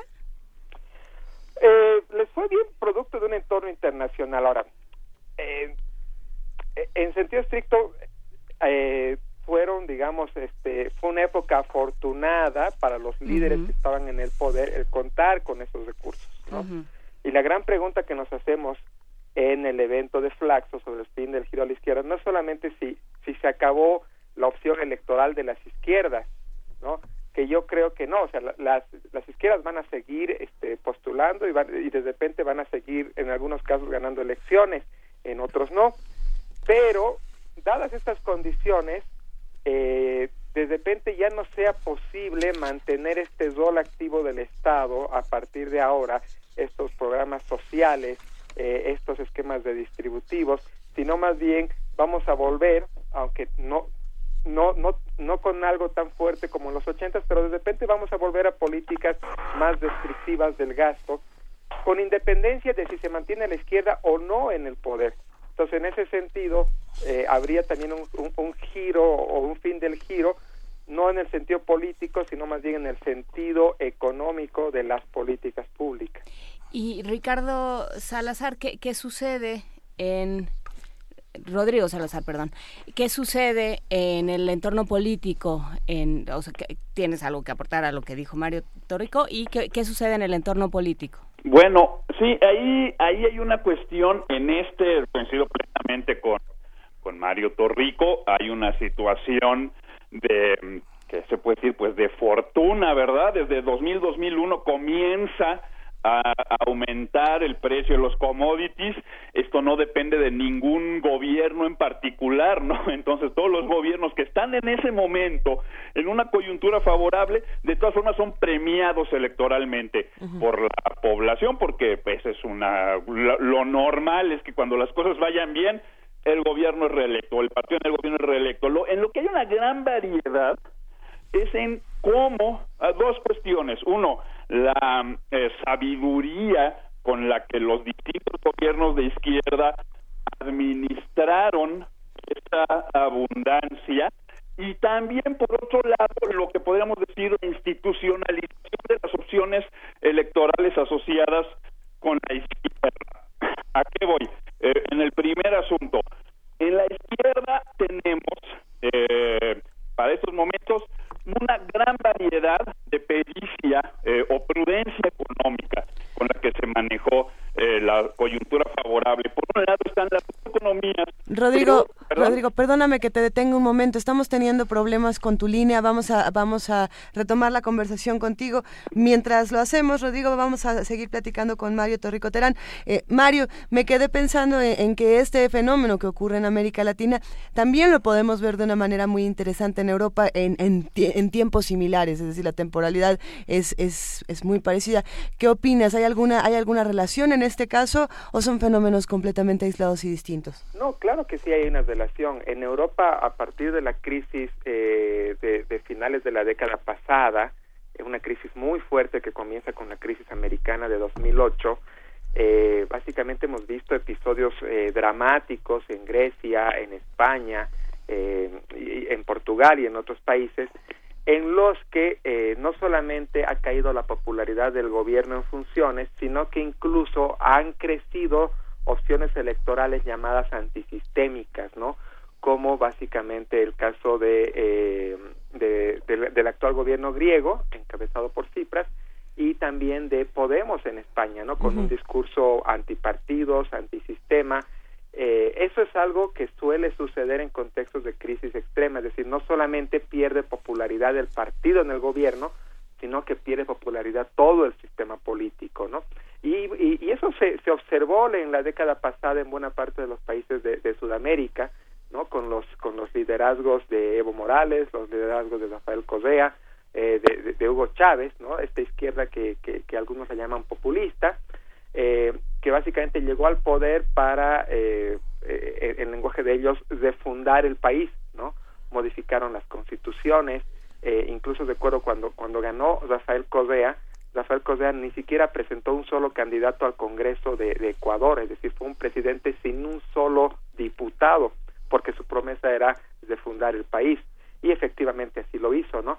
Entonces, en esos contextos, la economía, a ver, no es que los fenómenos económicos se trasladen en automático a la política, pero sí influyen eh, muy marcadamente, ¿no? Cuando los países tienen sistemas de partidos frágiles, eh, esto puede suceder además con mucha mayor probabilidad. A ver, uh, Rodrigo, Rodrigo Salazar, ya te tenemos de regreso. Así es. Ok. Uh, México, uh, ¿cómo se encuentra el estado de salud de la izquierda mexicana? ¿Está a punto de la extinción?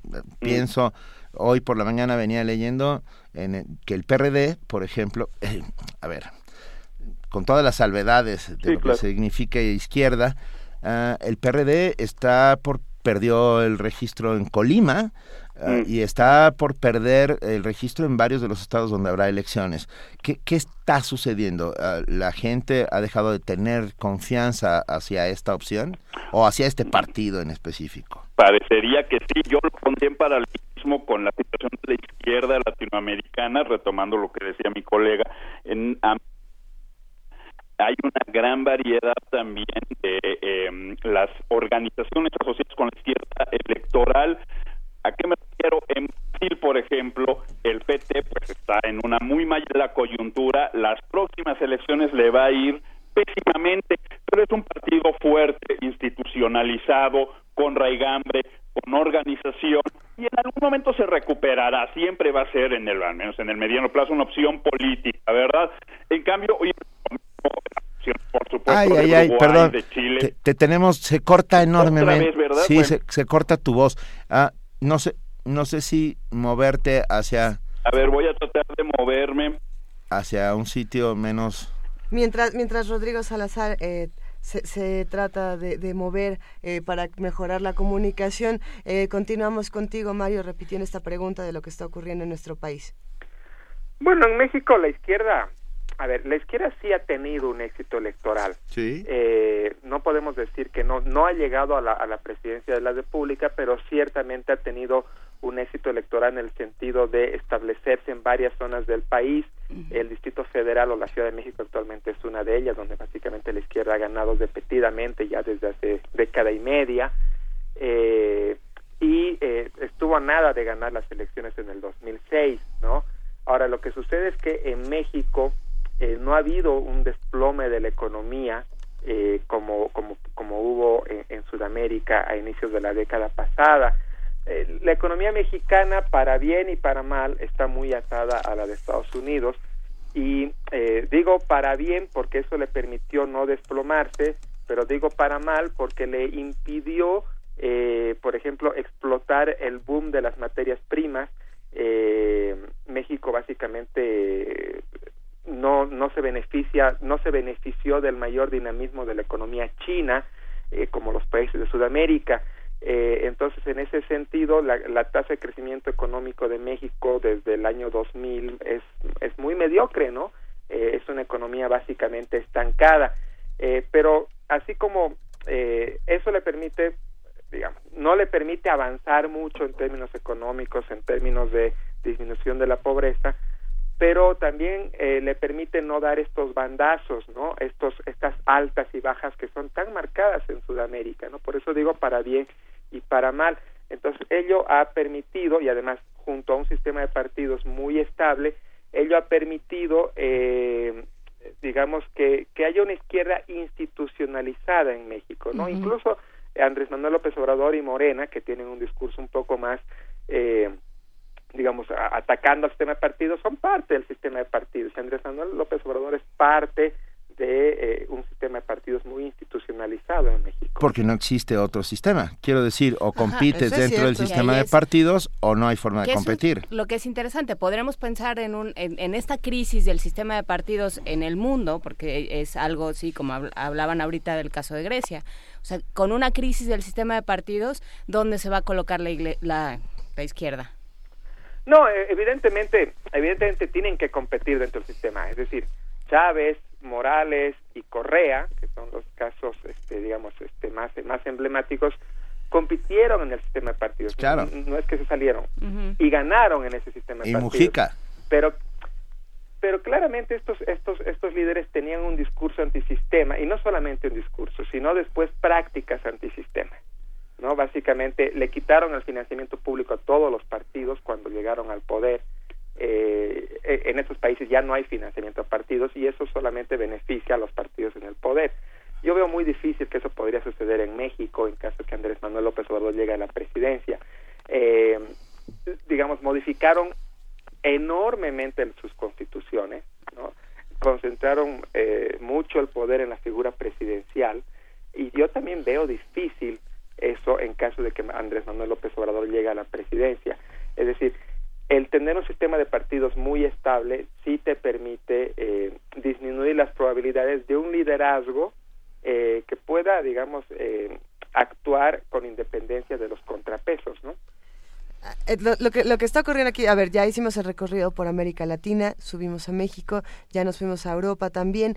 Eh, si regresáramos y de pronto subiéramos a Estados Unidos, eh, ahí también estamos viendo un, un, contraste muy interesante ¿no? y muy distinto a lo que habíamos visto hace unos años, Mario. Sí, sin duda. la emergencia de Donald Trump nos permite ver eh, que el, el, liderazgo populista, carismático, no es eh, algo particular de América Latina, sino más bien es algo, es un fenómeno de la política, ¿no? Eh, Donald Trump tiene un discurso antisistema, inclusive si, si escuchamos bien a Trump y después nos vamos a los discursos de Chávez o a los discursos de Evo Morales, pues se parecen mucho, ¿no? Se, queja mucho del establishment, en América Latina eso sería la partidocracia, ¿no? Eh, eh, intenta abogar por los que fueron, por, por, los sectores de la población que fueron desfavorecidos por los tratados de libre comercio en Estados Unidos.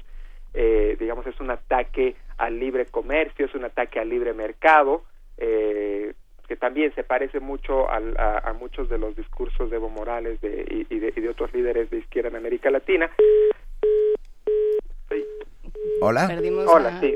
Ah, ¿Quién eres? Rodrigo.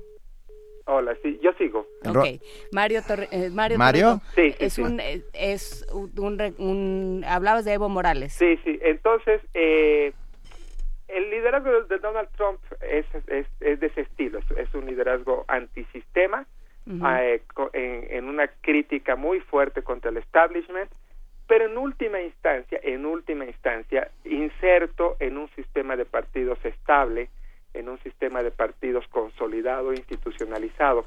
Igual, yo no me imagino a Donald Trump tomando decisiones por fuera del Congreso estadounidense, tomando decisiones arbitrarias y en caso de que en caso de ser presidente me refiero, ¿no? Y en caso de que lo intente, me imagino a un Congreso, eh, incluidos el Partido Republicano, eh, poniéndole freno a eso. Algo que estaba señalando y que no quisieras este, dejar pasar, Rodrigo, hace dato, eh, ya que estamos hablando de las izquierdas, es eh, algo que, que, solemos, eh, solemos mucho generalizar respecto a la izquierda o a las izquierdas. Y en América Latina, al menos en el, en el ámbito económico, han habido dos, dos tipos de comportamiento en las izquierdas, digamos. Una izquierda bastante irresponsable con el manejo económico y una izquierda bastante responsable con el manejo económico. Es decir, las, las izquierdas generalmente tienen una tendencia al gasto social, una tendencia al mayor involucramiento del Estado, eso comparten todas, pero las izquierdas responsables con el gasto fiscal, las izquierdas que digamos se dice así como ahorran para las vacas flacas, pues esas izquierdas son básicamente eh, Uruguay, Chile, Bolivia, Bolivia claramente con un, con un, con un gobierno que, que no se esperaba eso, pero con un gobierno muy responsable con las finanzas públicas. En cambio, las izquierdas que no tuvieron un manejo de la economía tan adecuado, podemos pensar en el caso de Argentina y naturalmente en este momento el caso más emblemático es Venezuela, ¿no? eh, pues bueno, eso es, eso es en cuanto a, a este intento de, de establecer diferencias entre las izquierdas en América Latina. Rodrigo Salazar eh, nos comenta, ya, ya estás de regreso, qué gusto. Ya, ya estoy, ya estoy, a ver si se me escucha bien ahora. Está muy bien. Rodrigo. Eh, nos dice en Twitter Juan Ramírez Marín, la izquierda en México no está en los partidos. ¿Esto se puede decir desde el punto de vista de la ciencia política? Esto, ¿Qué, qué, qué, piensas de esta frase? Ah, bueno, por supuesto hay movimientos sociales, hay, como le decían los setentas, pues movimientos armados, ¿verdad? Toda organización que promueva la igualdad o la igualación socioeconómica entre la gente se puede considerar de izquierda y por supuesto hacerlo de manera partidista no agota las posibilidades y hacerlo de manera contenciosa o pacífica o, violenta pues tampoco. Todas son estrategias existentes verdad cuál es el asunto en términos si uno tiene una organización suficiente y una coyuntura favorable pues la izquierda electoral es la que tiene, se quiera o no, la posibilidad más inmediata de generar transformaciones, ¿no? Entonces, por supuesto, la izquierda radical tiende a, a, ver más en las opciones de movilización de parte de la sociedad, opciones más viables, sobre todo porque uno ve muchos compromisos en la izquierda partidista, que son parte de la política, o a veces abiertamente corrupción, etcétera, etcétera. Sin embargo, yo he de decir que en una democracia todas las opciones legales son compatibles, ¿verdad? Es decir, que la gente se organice y se manifieste y exija en las calles, no excluye, ¿verdad? Que la gente también vaya a votar por el partido de su preferencia y le exija con su voto, ¿no? Sin embargo, cuando esta creencia es muy acendrada, se, se, forma la idea del partido movimiento, que es precisamente el tipo de partido o el tipo de organización poco institucionalizada que favorece proyectos muy personalistas como los de Chávez, el de Evo Morales, el de Correa, etcétera, etcétera, que a la larga la personalización de la política tiende a generar el autoritarismo o al menos la, la erosión de las instituciones de la división de poderes, ¿no? Solo quiere decir eso, no son opciones excluyentes. En una democracia uno tiene derechos de participación electorales, uno tiene derechos de participación entre elecciones y todo mientras sea, bueno, pues dentro de un mínimo marco legal, todas esas opciones son válidas y pueden ser complementarias algunas veces hay que romper los marcos legales eh, en situaciones extremas, así ha sucedido en la historia del mundo. Me, me parece... ¿Estás llamando a la revolución, No, no estoy llamando a la revolución, estoy diciendo que también las opciones que no están contempladas dentro de los cánones institucionales son sin lugar a dudas ah, importantes y así es como se ha hecho los cambios en el mundo. Pero bueno, uh, Mujica. Hace un par de meses eh, tuvo una entrevista que a mí me pareció muy interesante y que dijo una suerte de profecía importante. No, si a la izquierda le toca perder terreno, que lo pierda y aprenda. Eh, creo, creo que es importante. ¿Ustedes piensan que ha aprendido algo la izquierda mientras está perdiendo terreno en América Latina? Bueno, eh, a ver, lo que hay que ver es, va a discutir y que todavía no está tan claro. Y perdón, cuéntenos cuándo se discute porque ya no vamos a tener mucho tiempo. Ah, el evento es mañana, empieza a las 10 y termina a las 3 de la tarde. Se van a hacer varias mesas donde se van a hablar sobre ocho países.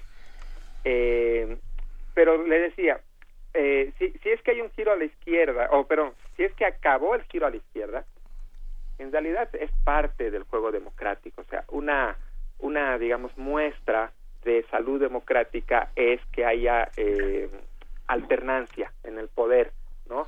Digamos que hoy gobierne la izquierda, mañana la derecha, pasado el centro y así sucesivamente, eh, o se elija alguna de esas opciones, ¿no? Eh, este, basado en, en, el voto y en elecciones competitivas, justas. entonces, en ese sentido, que la izquierda salga del poder o que la izquierda pierda elecciones o que la izquierda finalmente haya, haya sufrido un desgaste, no, no debe verse como algo fatídico, ¿no? Como, como, como que ahora viene el apocalipsis. Eh, debe verse básicamente como salud democrática, este, si es que no si, es que no vienen intentos autoritarios naturalmente, pero debe verse como parte de la salud democrática. Ahora, también hay que pensar, todo gobierno sufre un desgaste natural, todo líder sufre un desgaste natural con el tiempo y las izquierdas en América en América Latina, en particular en América del Sur, ya llevan más de una década en el poder. Entonces también hay que pensar de que el desgaste es natural, ¿no? El desgaste es natural. Ahora, ha habido un cierto desencanto en el último tiempo con la izquierda porque la izquierda pues finalmente también hizo pactos, ¿no? Dilma Rousseff pactó con un partido, el PMDB, que fue quien la traicionó ahora y, puso al presidente, bueno, el, vicepresidente se convirtió en presidente. Eh, y hay escándalos de corrupción, así como hay escándalos de corrupción en Venezuela, eh, así como hay escándalos de corrupción en Bolivia. Eh, entonces, digamos, respecto a la corrupción, pues la corrupción no es no es algo particular de alguna opción política específica, sino que es un fenómeno más bien generalizado al cual la izquierda tampoco se ha mostrado inmune. Y ahí eh, eh, ahí viene la eh, digamos el desencanto con cierta parte de la gente con la izquierda, pero la izquierda ciertamente ha tenido en esta última década iniciativas y acciones hacia una mayor inclusión social y eso también es algo que no, no podemos pasar por alto. El seminario fin del giro a la izquierda en América Latina como una pregunta, eh, Flaxo México comienza mañana a las 10 de la mañana, ¿en qué dirección? Eh, es en la carretera a la Jusco, en, en, la delegación Telalpan, Colonia Héroes de Padierna, la carretera a la Jusco, frente a Six Flags. Ahí está Flaxo y, ya nada más llegan, preguntan y, en automático los dirigen al auditorio, que es muy fácil llegar. Bueno, pues mucho éxito mañana y muchas gracias por habernos acompañado hoy.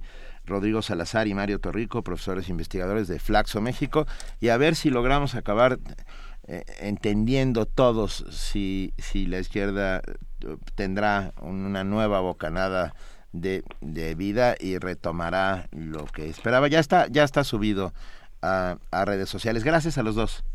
Muchas gracias, muy buen día. Muchas gracias a ustedes, buenos días. Primer movimiento. La vida en otro sentido. El coro universitario estudiantil Estacato, conformado por estudiantes de diversos planteles de la UNAM, se ha caracterizado por difundir música de los dos últimos siglos, como el tango y el jazz a capela, obteniendo importantes reconocimientos a nivel nacional e internacional. Toda la información la tiene nuestra querida compañera Cindy Pérez Ramírez.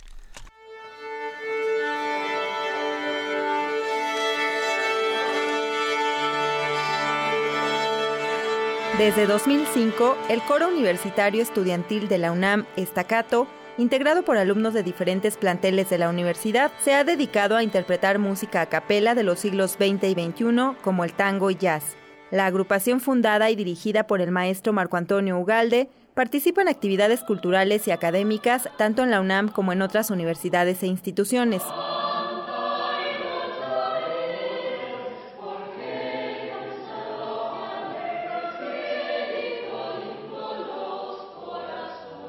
Ha obtenido varios premios, entre ellos el Grand Prix del Festival Musical Impressions en Polonia en el año 2013.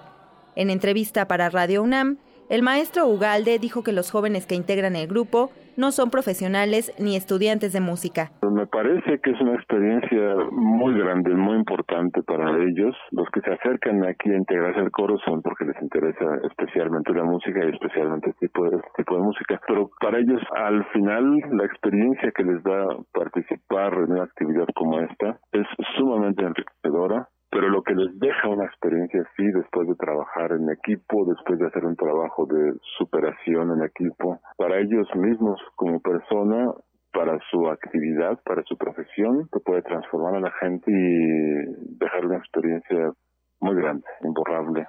De, pues de crecimiento. El coro Estacato realizará una gira de conciertos en varias ciudades de Alemania en el contexto del año dual México-Alemania así como en otros lugares de Europa. Llevamos un repertorio de música escrita sobre textos de poetas hispanos que resultan interesantes porque son, por ejemplo, obras de compositores mexicanos con textos de poetas. También llevamos entonces un poco de música mexicana, folclore, música típica. En esta ocasión el objetivo principal es representando a México, llevando la música a nuestro país representando a nuestra universidad, por supuesto, porque vamos a otras universidades también invitadas. El fundador y director de Staccato señaló que se presentarán del 24 de mayo al 20 de junio en Alemania para después estar en Madrid y París.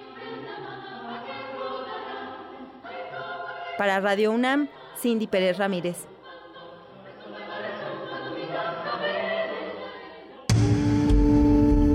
Primer movimiento movimiento. Donde la raza habla. Son las 8 de la mañana con 49 minutos. Gracias a todos los que hacen comunidad diariamente con nosotros. Gracias por todos sus comentarios. Ya tenemos en la línea, y lo agradecemos inmensamente, a Ana Buquet, directora del Programa Universitario de Estudios de Género. Muy buenos días, Ana, bienvenida. Buenos días, Benito, Luisa, Juana Inés. Buenos días a toda la audiencia de Primer Movimiento. Muchas gracias. ¿Cómo estás, querida Ana Buquet? Vamos a hablar el día de hoy sobre este día que acaba de, ocurrir, este Internacional contra la Homofobia, Lesbofobia, Transfobia y Bifobia entre otras fobias. Entre otras fobias. Yo pues eh, por eso mismo estoy muy bien porque hoy hoy vamos a hablar de cosas buenas, de avances en, en el país, ¿no? Porque siempre tenemos que hablar de los graves problemas que hay de desigualdad de género o a veces de los retrocesos. Y hoy tenemos una buena noticia que es la iniciativa del presidente Peña Nieto para el matrimonio igualitario en todo el país, que obviamente se vincula con la conmemoración del Día Internacional contra la Homofobia. Y de esta iniciativa hay cosas bien interesantes para destacar. Bueno, la primera sin duda es el derecho de cualquier persona a formar una familia. Esto significa que eh, la familia deja de concebirse como la unión entre un hombre y una mujer con el fin de tener hijos, ¿no? Se abre la posibilidad a que se reconozcan todos los tipos de familia, porque además esa es una realidad.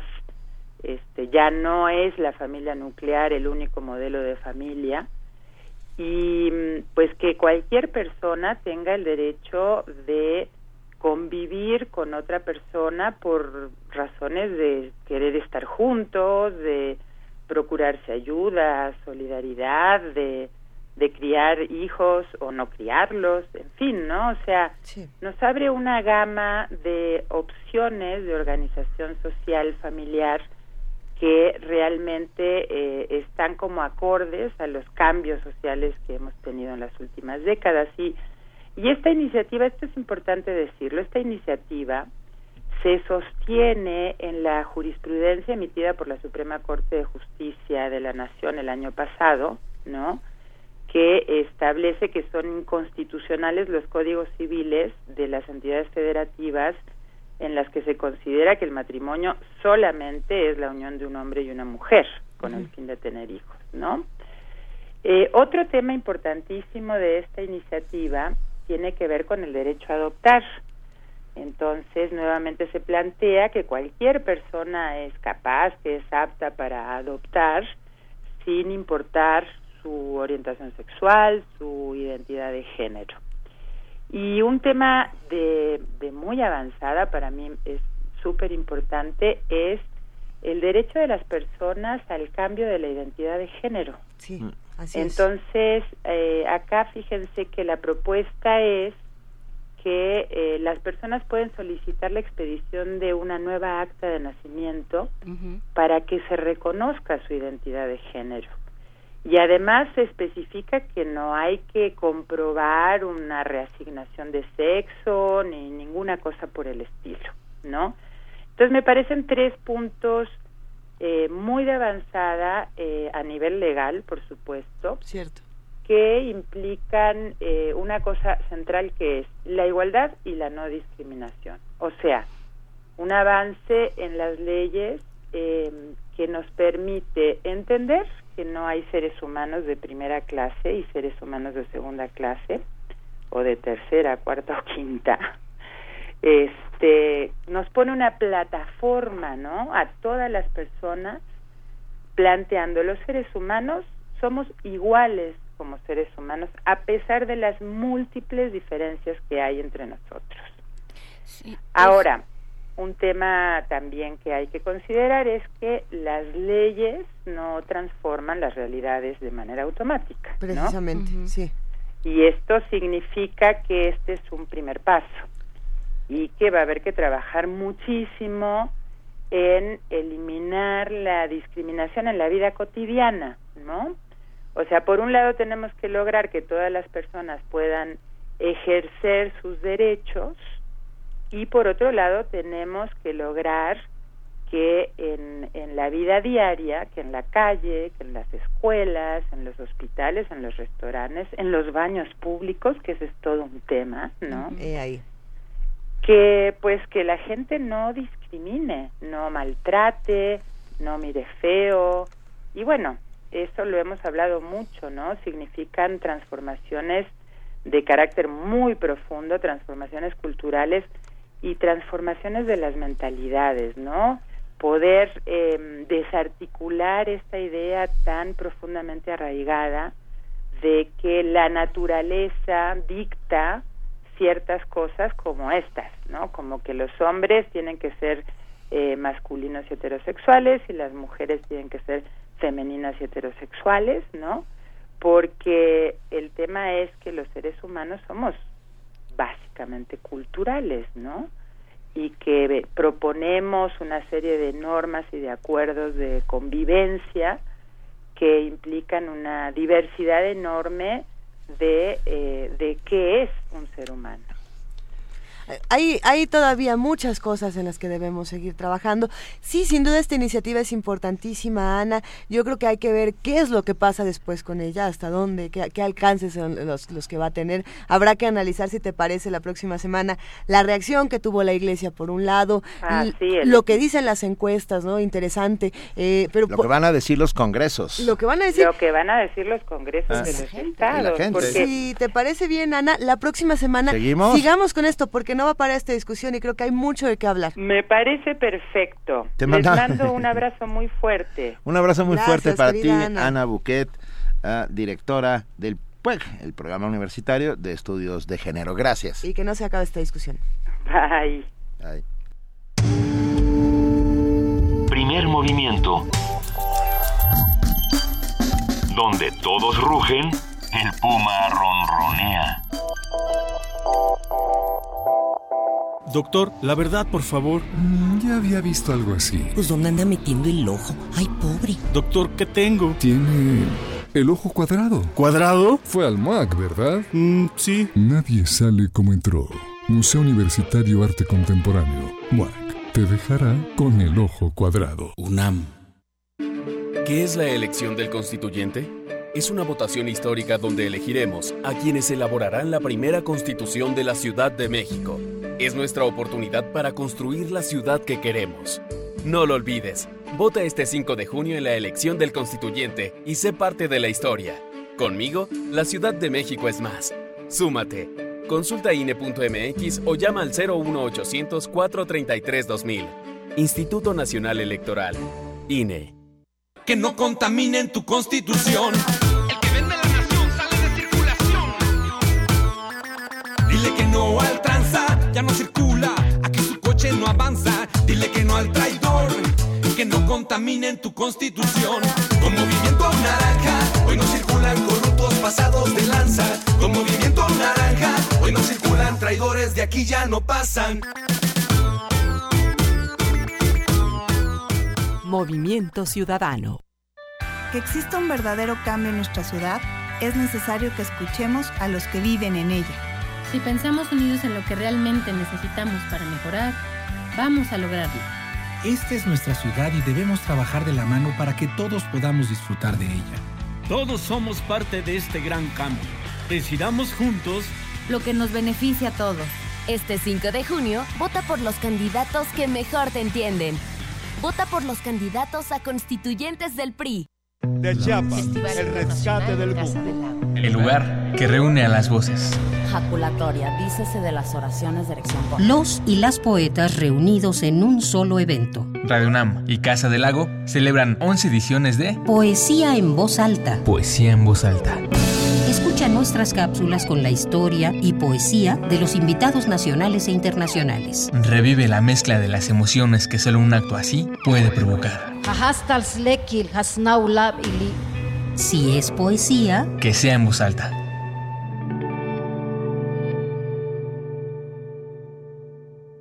Tu poder es por una ciudad segura. Tu poder es por una ciudad limpia. Tu poder es por agua potable y nuestra. No a la privatización del agua. Tu poder es educación temprana para asegurar el futuro pleno de nuestros niños. Tu poder es por un transporte público eficiente, ecológico y moderno. Tu poder es tu constitución. Este 5 de junio, vota por el Partido del Trabajo. Súmate. ¿Qué pasará en la Asamblea Constituyente de la Ciudad de México? Hay muchos que piensan que los candidatos ciudadanos no llegarán. Y que si llegan no podrán opinar. O influir. Pero los políticos no van a pensar en ti. Ya demostraron que su prioridad es servir a intereses propios y no de los ciudadanos. Necesitamos romper la inercia. Por una constitución con voz ciudadana. Rompamos la inercia. Vota por Zurita. Resolvamos nosotros los problemas de la ciudad. Vota por Fernando Zurita, el número 6 de los independientes. Licenciado, ¿qué tal? Aquí están todos los papeles en orden. Sí, mi hija, pero ya sabe, hay que aceitar también a los de arriba. Pero si todo está en regla. Nada más le falta ponerse guapo. ¿Cómo ve? Eh...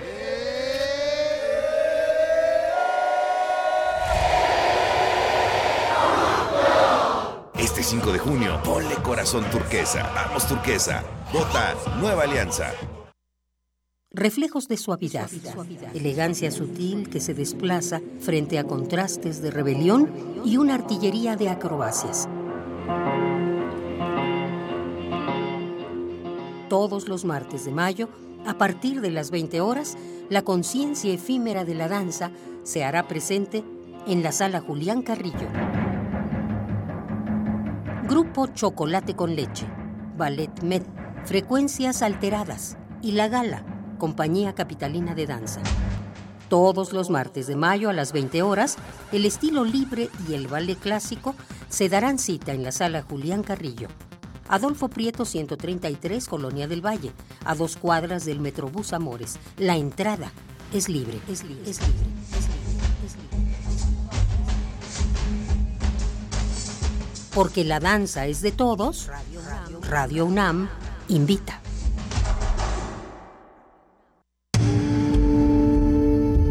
Primer movimiento. Información azul y oro.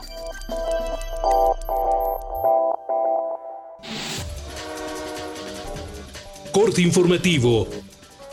En el marco de las celebraciones por las ocho décadas de la Orquesta Filarmónica de la UNAM y las cuatro de su sede, la Sala de Zahualcoyotl, el violinista Joshua Bell, considera uno de los mejores intérpretes del planeta, se presentará como solista el próximo fin de semana. Las funciones serán el sábado a las 20 horas y el domingo al mediodía. El Programa Universitario de Estudios del Desarrollo de la UNAM presentó el Informe del Desarrollo en México 2015. El documento tiene como propósito contribuir a la toma de decisiones entre quienes diseñan las políticas económicas, sociales y ambientales del país. Académicos trabajadores y estudiantes de la UNAM llevaron a cabo el primer foro deliberativo La Universidad que Queremos. Se realizaron cuatro meses de trabajo para revisar temas como los derechos humanos, la representatividad, la función social y el cuidado del medio ambiente, así como la vida académica. Luis Ignacio Sánchez, titular de la Administración Federal de Servicios Educativos de la Ciudad de México, informó que en lo que va del sexenio se han recibido 329 denuncias de posible abuso sexual en escuelas. En 156 casos se detectó indicios de la agresión. Los grupos parlamentarios en el Senado y la Cámara de Diputados acordaron convocar un periodo extraordinario de sesiones del 3 al 17 de junio para aprobar las leyes secundarias del Sistema Nacional Anticorrupción. La presidenta de la organización Alto al Secuestro, Isabel Miranda de Wallace, afirmó que si bien durante marzo hubo una disminución del 20% en ese delito, en abril repuntó 19%. El presidente Enrique Peña Nieto propuso reformar el Código Civil Federal para permitir que parejas del mismo sexo adopten a menores. El Ejecutivo Federal aseveró que negar ese derecho es un acto de discriminación. Gabriel Beckvik, director asociado de la consultora Grupo Vesco, informó que con las nuevas reglas para las gasolineras, entre 10 y 15% de las estaciones de servicio independiente podrían reconfigurar su modelo de negocios para incorporarse a marcas extranjeras o incluso cerrar. El secretario general de la ONU, Ban Ki-moon, confirmó la designación de la embajadora emérita Patricia Espinosa como secretaria ejecutiva de la Convención Marco de las Naciones Unidas sobre el Cambio Climático. El secretario general de la OEA, Luis Almagro, advirtió al presidente venezolano Nicolás Maduro que si impide el referendo revocatorio promovido por la oposición de su país, se transformará en un dictadorzuelo más. El mandatario venezolano dijo que esas declaraciones forman parte de una campaña de desprestigio contra su gobierno que pretende justificar una intervención estadounidense. Sobre Venezuela se está montando un escenario de violencia para justificar una intervención extranjera de carácter militar. Creen que ha llegado el momento creen que ha llegado el momento, después del golpe de Estado en Brasil, y toda esta campaña internacional de vela, planes, intenciones.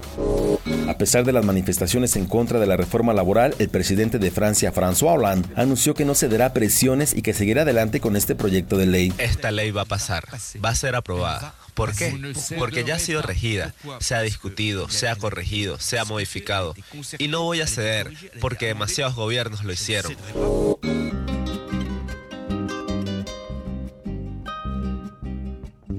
La masa, la masacre en Tlatelolco nunca habré, nunca habremos de olvidar la masa.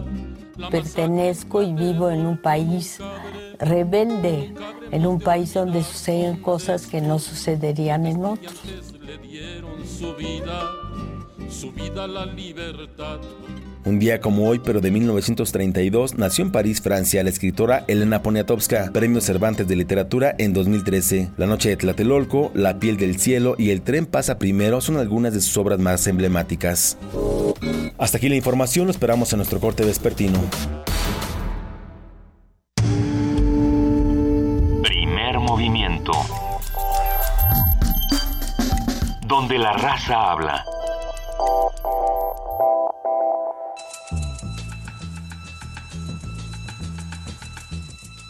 Es hora de poesía necesaria.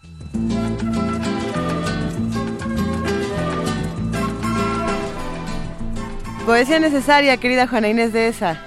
Exactamente, y como ya escuchamos, Luisa, en, la, en nuestro corte informativo, en la meliflua voz de nuestro compañero Abraham Menchaca, hoy es cumpleaños de Elena Elizabeth Luisa Melí Paul, Paula Dolores Poniatowska Amor, o sea, Elena Poniatowska para nosotros.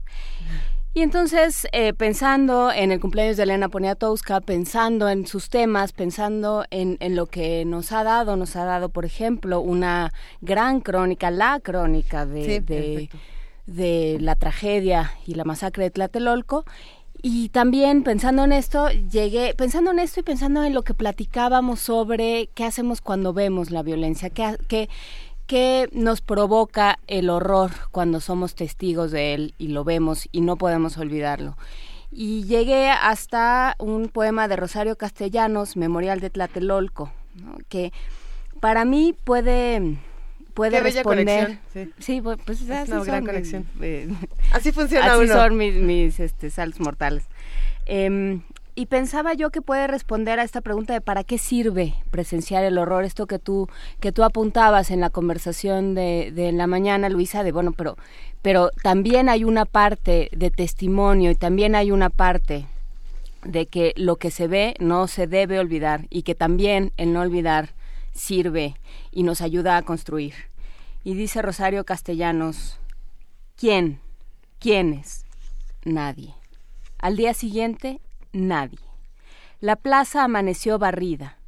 Los periódicos dieron como noticia principal el estado del tiempo. Y en la televisión, en el radio, en el cine, no hubo ningún cambio de programa, ningún anuncio intercalado ni un minuto de silencio en el banquete. Pues prosiguió el banquete. No busques lo que no hay, huellas, cadáveres, que todo se le ha dado como ofrenda a una diosa, a la devoradora de excrementos. No hurgues en los archivos, pues nada consta en actas. Mas he aquí que toco una llaga. Es mi memoria. Duele, luego es verdad. Sangre con sangre, y si la llamo mía, traiciono a todos. Recuerdo, recordamos. Esta es nuestra manera de ayudar a que amanezca sobre tantas conciencias mancilladas, sobre un texto iracundo, sobre una reja abierta, sobre el rostro amparado tras la máscara. Recuerdo, recordamos, hasta que la justicia se siente entre nosotros. Primer movimiento. Escucha la vida con otro sentido.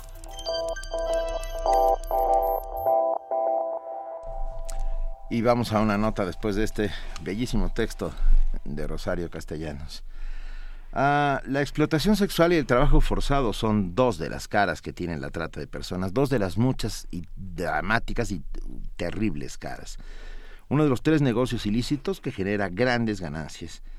Para analizar y discutir este terrible problema social, la Escuela Nacional de Trabajo Social de la UNAM realizó el foro Infancia y Trata de Personas y nuestra compañera Virginia Sánchez nos tiene toda la información. Después del tráfico de drogas y de armas, la trata de personas se ha convertido en el tercer negocio ilícito más lucrativo en el mundo. De acuerdo con datos de la Organización Internacional del Trabajo, 21 millones de personas son sometidas a actividades forzosas, de las cuales 14.2 millones son víctimas de explotación laboral, 4.5 millones de explotación sexual y 2.2 millones son sometidas a tareas impuestas por el Estado. De estas cifras, 11.4 millones corresponden al sexo femenino y 9.5 al masculino. En México, se calcula que alrededor de 70.000 niñas y niños son víctimas de explotación sexual. Para analizar este problema desde la academia, la Escuela Nacional de Trabajo Social de la UNAM realizó el foro Infancia y Trata de Personas. La maestra Leticia Cano Soriano, directora de la entidad universitaria, encabezó la inauguración. Nos encontramos frente a uno de los tantos problemas sociales delicados, sensibles, que sin lugar a dudas no solamente se tienen que sancionar, sino prevenir. Me parece que tenemos que buscar todas las formas, las estrategias, las metodologías, las sensibilidades la política pública, la participación de la academia, de la investigación, de las organizaciones sociales, de las instituciones públicas, del sector social, en fin, de la suma de esfuerzos que en un momento dado coadyuven justamente no solo a minorar o a disminuir este enorme riesgo social, sino también es importante seguir visibilizando la necesidad de convocar a estos foros. Por su parte, Claudia Vasconcelos, directora general adjunta de Igualdad de Género de la Secretaría de Gobernación, se refirió a la definición de trata en el ámbito internacional y algunas de las afectaciones que sufren las víctimas. El protocolo de Palermo es el primer protocolo que habla de lo que significa la trata y dice que la trata de personas es la captación el transporte, el traslado, la acogida o la recepción de personas recurriendo al uso de la fuerza u otras formas de coacción.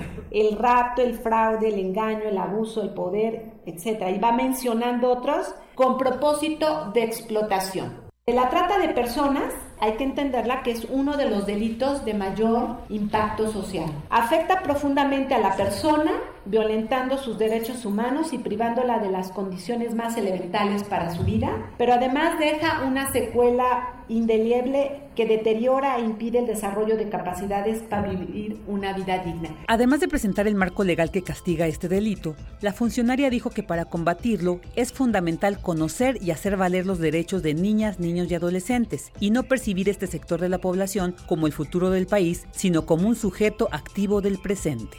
Para Radio UNAM, Virginia Sánchez. Primer movimiento. Donde la raza habla.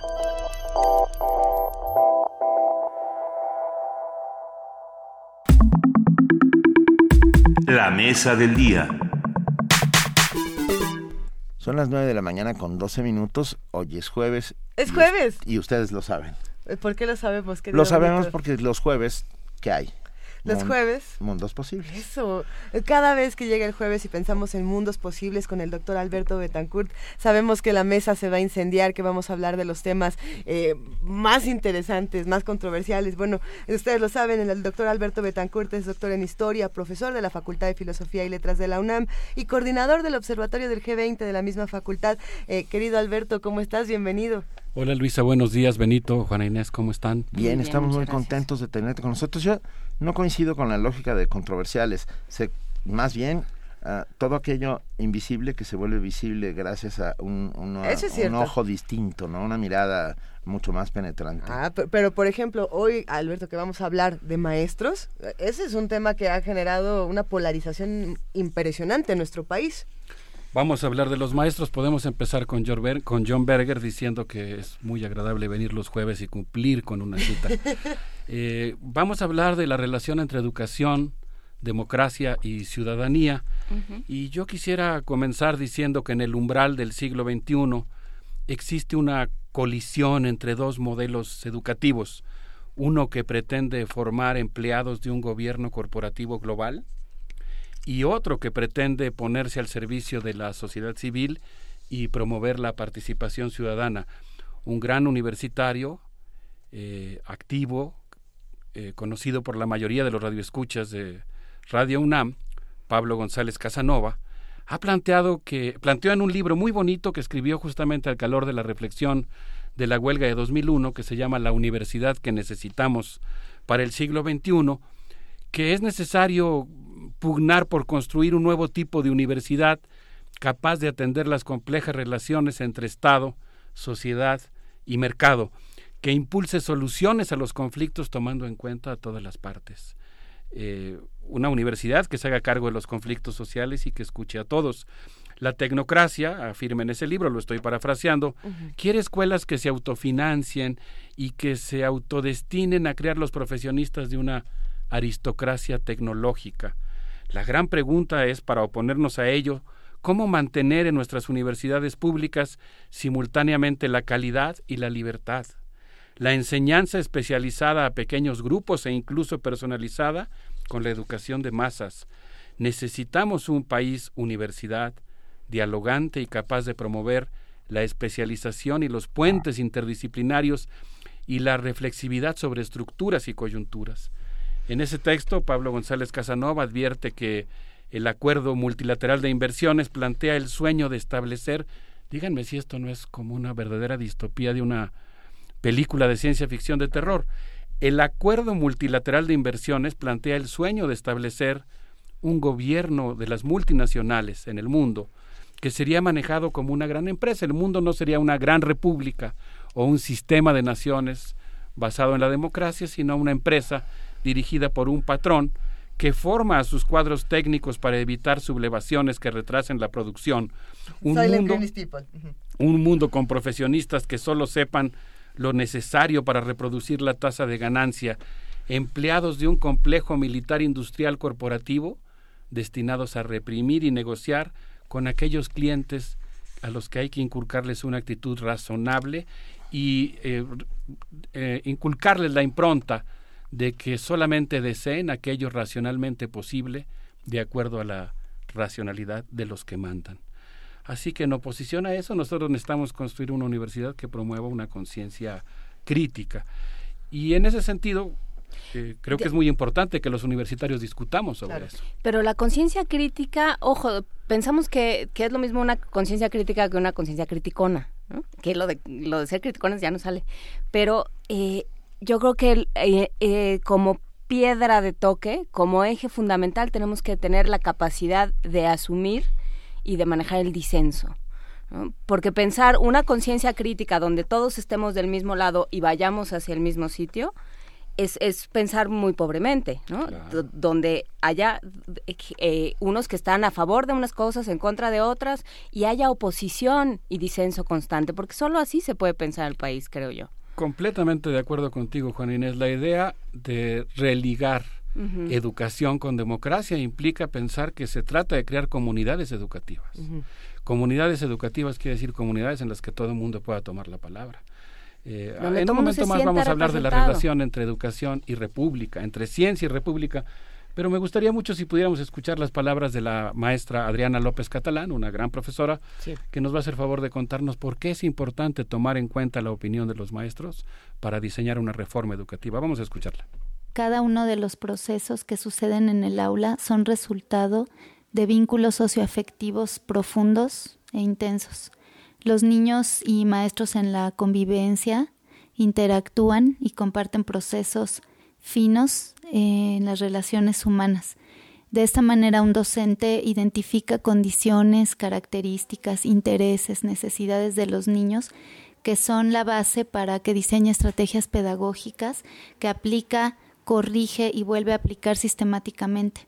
En esta práctica enriquece dichas estrategias y se habilita o capacita para afinar este conocimiento sobre los niños y su intervención pedagógica un maestro que practica de esta manera es el único capaz de poder diseñar contenidos, estrategias, condiciones, hacer propuestas para que los niños aprendan de mejor manera y solamente un maestro es el que podría hacer el diseño de una reforma educativa que por supuesto esté preocupada en la formación de los niños.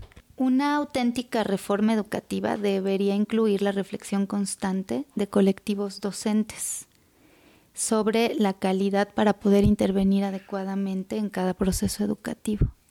De una manera autocrítica, colectivamente, podría un maestro junto con otros estar revisando constantemente y reflexionar sobre la realidad cotidiana y volver eh, a pensar en los contenidos, en las condiciones que podrían, podrían optimizar la formación de los niños. Hola, soy Adriana López Catalán, maestra de primaria. Un saludo a los amigos de Radio UNAM. Eh, interesante lo que plantea la maestra. Y, completamente razonable, el sentido común por delante de cualquier otra cosa. en la reforma educativa creo que lo último que se tomó en cuenta es un diseño precisamente de estrategias pedagógicas y una construcción de nuevos proyectos Hablar educativos. con los maestros, que eran los directamente involucrados en el tema. Me, me, gusta mucho la intervención de Adriana porque lo que explica es que en el aula pasan cosas. Pasan cosas que saben los que están ahí y tú no puedes planear una reforma educativa como si estuvieras tratando con muebles, estás tratando con sujetos y estás tratando con maestros y los maestros tienen que dar su opinión, evidentemente, respecto a cómo quieren que sea la educación.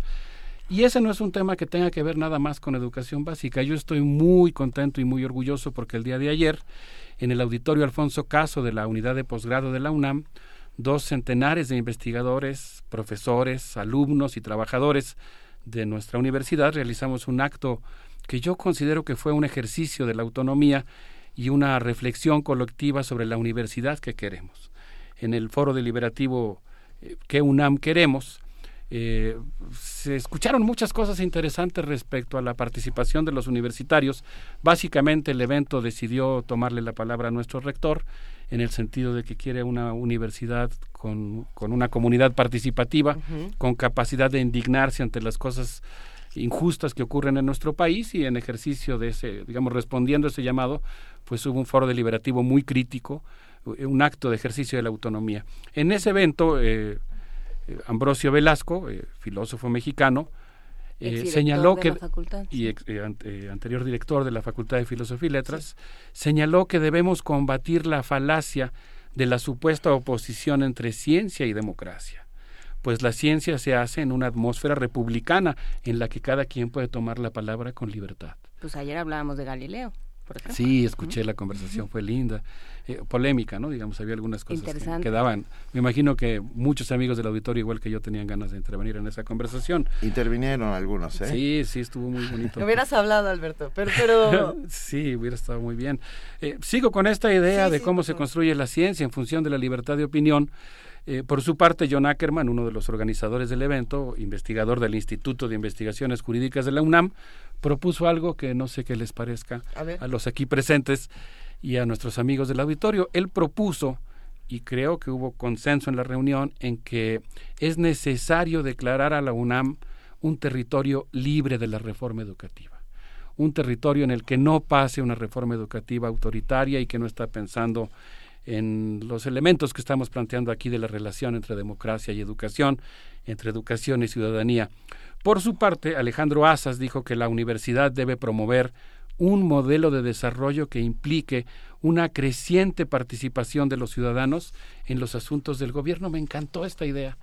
¿Cómo, qué, ¿Qué significa desarrollo? Pues desarrollo significa que tú vayas ampliando los espacios en la sociedad en la que los ciudadanos puedan participar en los asuntos de gobierno, los trabajadores puedan participar en los consejos de sus empresas, los vecinos en la decisión de sus políticas urbanas y desde luego los educadores en los asuntos que tienen que ver en educación.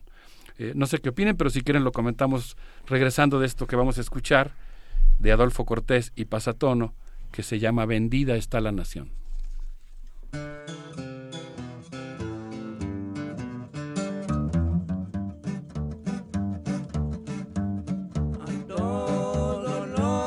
mexicano.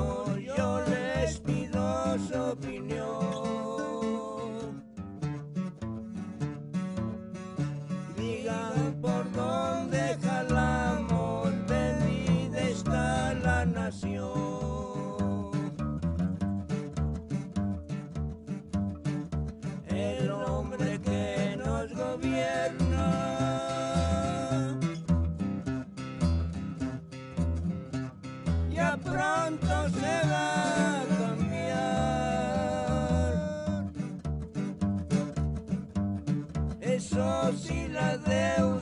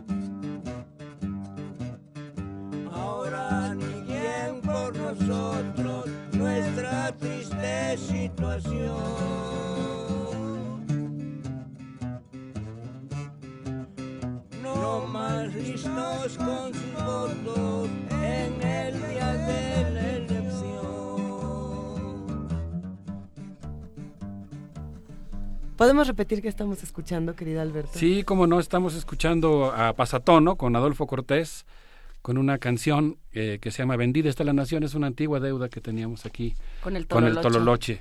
que Es de las también- palabras más bonitas del español. Esa, esa, eh, en alguna ocasión Y- lo y mencionaste. pesadas, ¿eh? Y pesadas, sí. Lo mencionaste y como estábamos muy metidos en el tema la dejamos pasar, pero aquí está nuestro homenaje al tololoche. Y un saludo a Guillermo Briseño, que era quien poseía un tololoche y lo metía en un topolino. No, eh, eso sí es un acto Eso de sí. fe. No, O bueno. sea, sí, sí, son como los El ángeles en la cabeza de un alfiler, el tololoche y el topolino. Saludos su- a Guillermo Briseño. Por supuesto, nos sumamos al saludo con mucho cariño para, para Guillermo Briseño.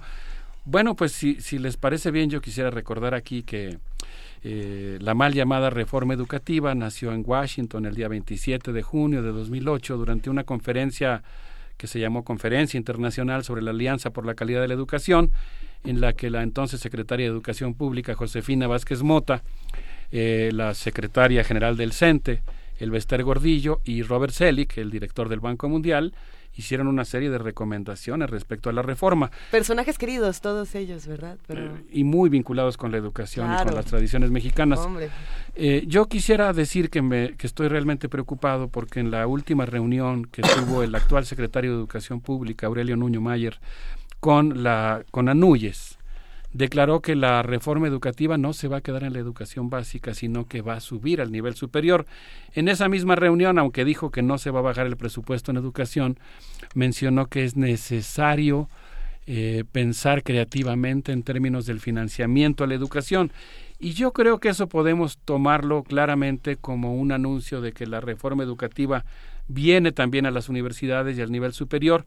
Y yo quisiera recordar aquí que el 9 de septiembre de 2015, durante su discurso de toma de posesión como secretario de Educación Pública, Aurelio Nuño dijo, cito, tengo la instrucción del presidente de la República de ser un secretario que escuche. Termino la cita, no ha cumplido su palabra, no ha escuchado a nadie, se ha empeñado en imponer una reforma en la que no participaron ni los expertos, ni los profesores, ni las comunidades escolares, ni los propios trabajadores y burócratas de la SEP. Ni los padres de familia. Ni los padres de familia, que qué bueno, yo a, a ellos aludía con las comunidades escolares. No, no puedes planear una reforma educativa sin preguntarle a los participantes en el proceso educativo qué es lo que opinan. Eh, el actual secretario de Educación Pública, hombre muy poderoso en el gabinete, se ha empecinado en imponer una reforma sin consultar al sector educativo y sin darse cuenta de que las escuelas constituyen comunidades pensantes que deben ser tomadas en cuenta. Eh, yo quisiera mencionar que esta especie de cerrazón está llegando a niveles verdaderamente extraordinarios. El pasado 15 de mayo, en, el presidente de la República anunció que la SEP presentará en las próximas semanas los nuevos planes y programas de estudio para ajustarlos a las nuevas exigencias pedagógicas y profesionales de nuestro tiempo. lo estoy citando literalmente. ¿Cómo es posible que van a anunciar la adopción de nuevos planes y programas de estudio que fueron elaborados sin consultar a nadie? Es algo verdaderamente increíble. Vamos a, tener información de quién realizó estos programas de pues estudio. Yo creo que debemos de solicitarla y exigirla. Por cierto, hay el rumor de que se encargaron al extranjero. Habría que confirmarlo. Aquí no hablamos de rumores. Aquí siempre hablamos de información verificada pero pues creo que es muy importante que nos expliquen cómo se elaboraron esos planes de estudio. ¿Quién los hace? ¿Cómo los hace? Hay otra cosa que me interesa mucho, Alberto, y, no sé tú qué opines, pero eh, se habla mucho de la, de la necedad, se habla mucho de la sordera de Nuño, y, no se habla mucho del por qué o del para qué está haciendo todas estas cosas, ¿no? Tenemos esta reforma educativa que al parecer no sirve para nada, eh, tenemos programas de estudio que no sabemos de dónde salen ni quién los hace ni para qué, pero no sabemos eh, por qué está ocurriendo todo esto y por qué este personaje se ha negado a escuchar a todas las personas que constantemente, que sistemáticamente están diciendo lo que está ocurriendo no sirve. Sí, yo creo que es sumamente preocupante que en un proceso tan delicado como es el proceso educativo se esté pensando en la implantación de algo que malamente se llama reforma educativa eh, sin consultar a los participantes en el proceso. Yo creo que ese es un elemento que nosotros tendríamos que considerar. Un amigo, Oscar Isidro Bruno, estudioso de la eh, historia de la educación, que se sabe las políticas de todos los secretarios de Estado, me recordaba que en 2009, siendo subsecretario de Educación Pública Fernando González Sánchez, yerno del Vester Gordillo, él canceló el funcionamiento de los consejos consultivos interinstitucionales que servían para procesar y dar forma a las opiniones de los profesores y de los expertos en materia educativa. Estos eh, consejos desaparecieron y pues llegamos ahora al colmo que he mencionado, que es este anuncio de que va a haber nuevos planes de estudio sin haber consultado a nadie. Nosotros hemos estado hablando aquí de la ligazón que existe entre educación y democracia y entre educación y ciudadanía. Les propongo que escuchemos otra vez a la maestra Adriana López Catalán, quien nos hace favor de explicarnos qué es lo que están defendiendo los maestros que se oponen a la reforma educativa. Vamos sí, la está poniendo en peligro. Parece que todas las luchas, que todos los logros, que reformas que han facilitado eh, la inclusión de México en la escuela moderna, por ejemplo, se están olvidando. Y ante estas presiones, ante las, los requerimientos que se les hacen a los maestros, no hay tiempo para poder aplicar las cosas que verdaderamente hacen que un niño aprenda y se desarrolle con todas sus potencialidades. Yo creo que se está echando atrás todo esto.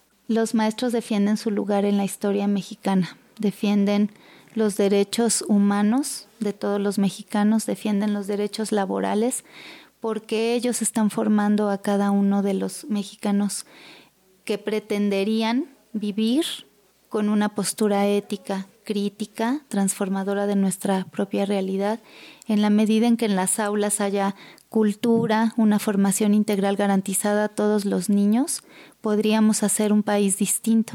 Y yo creo que los maestros están defendiendo un país diferente.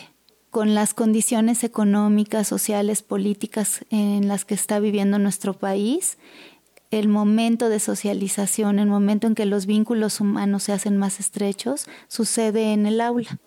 Un maestro que está consciente de todo esto, que busca una formación integral en los niños, que busca enriquecer su cultura, que busca que sean partícipes de toda su realidad, es fundamental para que un, país funcione. Y, de pronto tenemos ahora... yo quería que ella fuera mi maestra de primaria.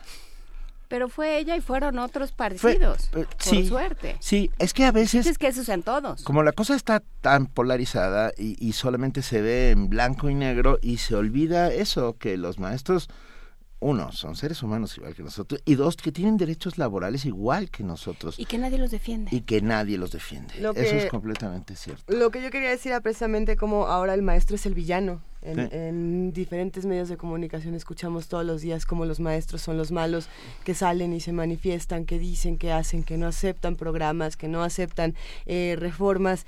Y, yo me pregunto si, si hubiera o, si, pudo haber algún otro camino que no se tomó, es decir, eh, modificar el tipo de evaluaciones, por un lado, o la manera, la herramienta de la evaluación, modificarla de alguna manera sin quitarla, no sé. Me pregunto si, eh, si fomentando la participación de diferentes grupos para hacer el programa o el diseño de estructuras pedagógicas, algo hubiera cambiado, es decir, eh, no, nadie dice que no se necesitaran cambios educativos, que no se necesitaran reformas, lo que pasa es que estas no lo son, ¿no? Pero pero los maestros ahora son los malos, ¿no? Cuando quizá hubo una oportunidad que no se tomó, no lo sé.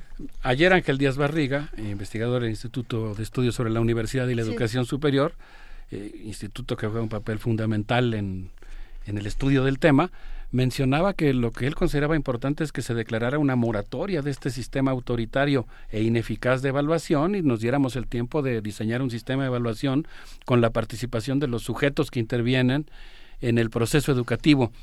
Yo creo que nosotros como universitarios tenemos que estar muy atentos a un fenómeno que tiene que ver con la relación entre las palabras y los fenómenos ónticos, entre lo que uno dice con el lenguaje y la manera en que vamos construyendo la realidad social.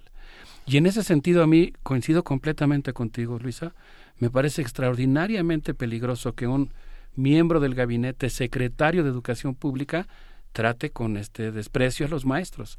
No es posible, incluso digamos pensando en un en una autoridad escolar o en una autoridad en general que está tratando de, de hacer un llamado a la cordura, etcétera, que no es el caso, pero digamos, si fuera el caso, de todos modos tendría que tratar con respeto a sus interlocutores.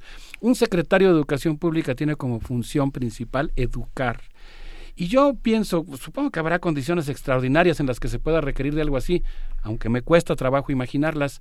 ¿Qué pensamos de un educador que tiene que llamar a la Policía Federal afuera de su salón para dar una clase? Quiere decir que algo salió mal. Y algo está saliendo mal en este país porque el secretario de Educación Pública tendría que ser el último en recurrir a la fuerza pública para convencer a la comunidad que él dirige. Y yo creo que es muy, muy lamentable que haya un discurso autoritario y provocador eh, después de despedir a cinco mil profesores. Y por esta razón yo creo que es muy importante hablar del núcleo racional y de la argumentación que están desplegando los profesores que se están oponiendo a la reforma educativa. Yo pienso, por ejemplo, no hay una crítica que han hecho los, los profesores que se oponen a ella que dicen que ahora la llamada autonomía de gestión, que ese es otro de los problemas del uso del lenguaje que ahora tienen los funcionarios del gobierno federal, que usan una, ya, ya no, ya, yo no le llamaría eufemismo, no sé cómo llamarle eso. retórica vacía. Perversiones del lenguaje. ¿Cómo es posible que estén hablando de autonomía en la gestión de las escuelas cuando en realidad lo que están planteando es que sean las propias escuelas, las propias comunidades académicas las que paguen los gastos del proceso educativo? Eh, por ejemplo, actualmente eh, ya estamos, según escuché en, esta crítica de los profesores, ahora ya cada escuela imprime sus boletas, después va a tener que comprar su mobiliario, se va a permitir que la iniciativa privada entre a, la construcción en las escuelas. Eh, yo creo que por esta razón, pues es muy importante lo que están planteando los maestros. ¿Cómo es posible que haya que se hayan girado 90 órdenes de aprehensión contra los maestros en Michoacán? Que haya 18 maestros presos en Nayarit. Eh, una reforma educativa, discúlpenme, pero desde mi punto de vista tiene que ser educativa. Es decir, tiene que ser educativa también en la manera en que se implanta, porque le está dando un ejemplo al país. Claro, tiene que ser, eh, es, es, muy, muy sensato esto que dices, claro, ¿no? O sea, tiene que, tendría que ser un ejemplo de negociación política, ¿no? De decir, así, señores, se, se resuelve un, un problema con, siempre con el interés de la nación y de los niños en el centro. Se resuelve sentados en una mesa dialogando y escuchando. Se gobierna sentado, decía Ortega y Gasset, ¿no? Aquí nadie gobierna sentado. No. Ah, este afán autoritario y luego nuestros atavismos culturales que pasan por el profe de Cantinflas, que lo dije desde hace rato, ¿no?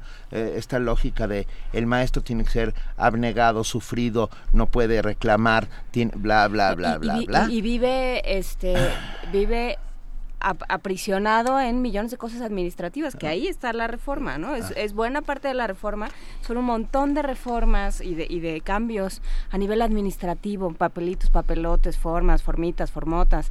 Eh, ahora el, este, le quitan todo, en lugar de resolver lo administrativo, crean esta figura del, del director administrativo, ¿no? no me acuerdo cómo se llama que es el que llena todas las formas. No, a ver, no, no tendría que haberlas. Estoy a punto de gritar vivan los maestros que nos dieron patria. Porque, porque además es completamente cierto. Ah, no somos más que un producto, todos nosotros, bueno, de lo que leímos, de lo que vimos, pero de lo que nos enseñaron ellos y por lo tanto tenemos que defenderlos igual que nos defendieron ellos a nosotros. A mí me gustó mucho cuando la maestra Ariana dijo, es que los maestros están defendiendo su lugar en la historia de México. ¿Qué lugar ocupan los maestros en la historia de nuestro país? Y yo creo que defender ese lugar es una tarea de todos. Yo me imagino a un secretario de Educación Pública fundamentalmente como un educador. Y se educa con el ejemplo, con las acciones que se toman. Por eso no puede ser que haya una especie de versión contemporánea de la letra con sangre entra. Eh, la letra entra con palabras, con construcción de comunidad. Pues yo me pregunto, yo me pregunto qué pasaría entonces si de pronto por, una milagrosa fuerza interplanetaria eh, a Nuño se le prende el foco y dice, ok, voy a... bonita imagen. Ah, bueno, vamos a suponer que a Nuño se, le prendió el foco y dice, ok, me equivoqué, vamos a replantearlo. Eh, Sí, lo, que es cierto, o bueno, desde mi, desde mi punto de vista, sí había cosas que se tenían que cambiar, por supuesto. No de esta manera, claro que hay cosas que se deben trabajar, pero eso pasa en todas partes. Es decir, todo el tiempo tenemos que reconfigurar las estructuras para que, para que funcionen, porque, porque las cosas están cambiando. Si Nuño dijera, ok, voy a cambiar el modelo de evaluación y voy a cambiar la manera en la que estamos construyendo los proyectos educativos, ¿habría disposición o ya se quemaron todos los puentes? No, no, yo creo que, eso es lo que está reclamando básicamente la comunidad. Yo creo que la, que la reforma educativa o una, una real reforma educativa pues tendría que ser resultado de un diálogo, tendría que ser resultado de la reflexión, de la confrontación de argumentos, no de la imposición policíaca de, de una política pública. Pues yo les agradezco mucho su atención, creo que hay muchos que defender en el país y bueno, pues si les parece bien creo que podríamos despedirnos con eh, una pieza del Centro de Capacitación Musical y Desarrollo de la Cultura Miguel SECAM, eh, que junto con Trocker interpreta esta canción que se llama Chapala Blues. Un abrazo para todos. Gracias, Alberto. Un abrazo para todos. Un abrazo para todos.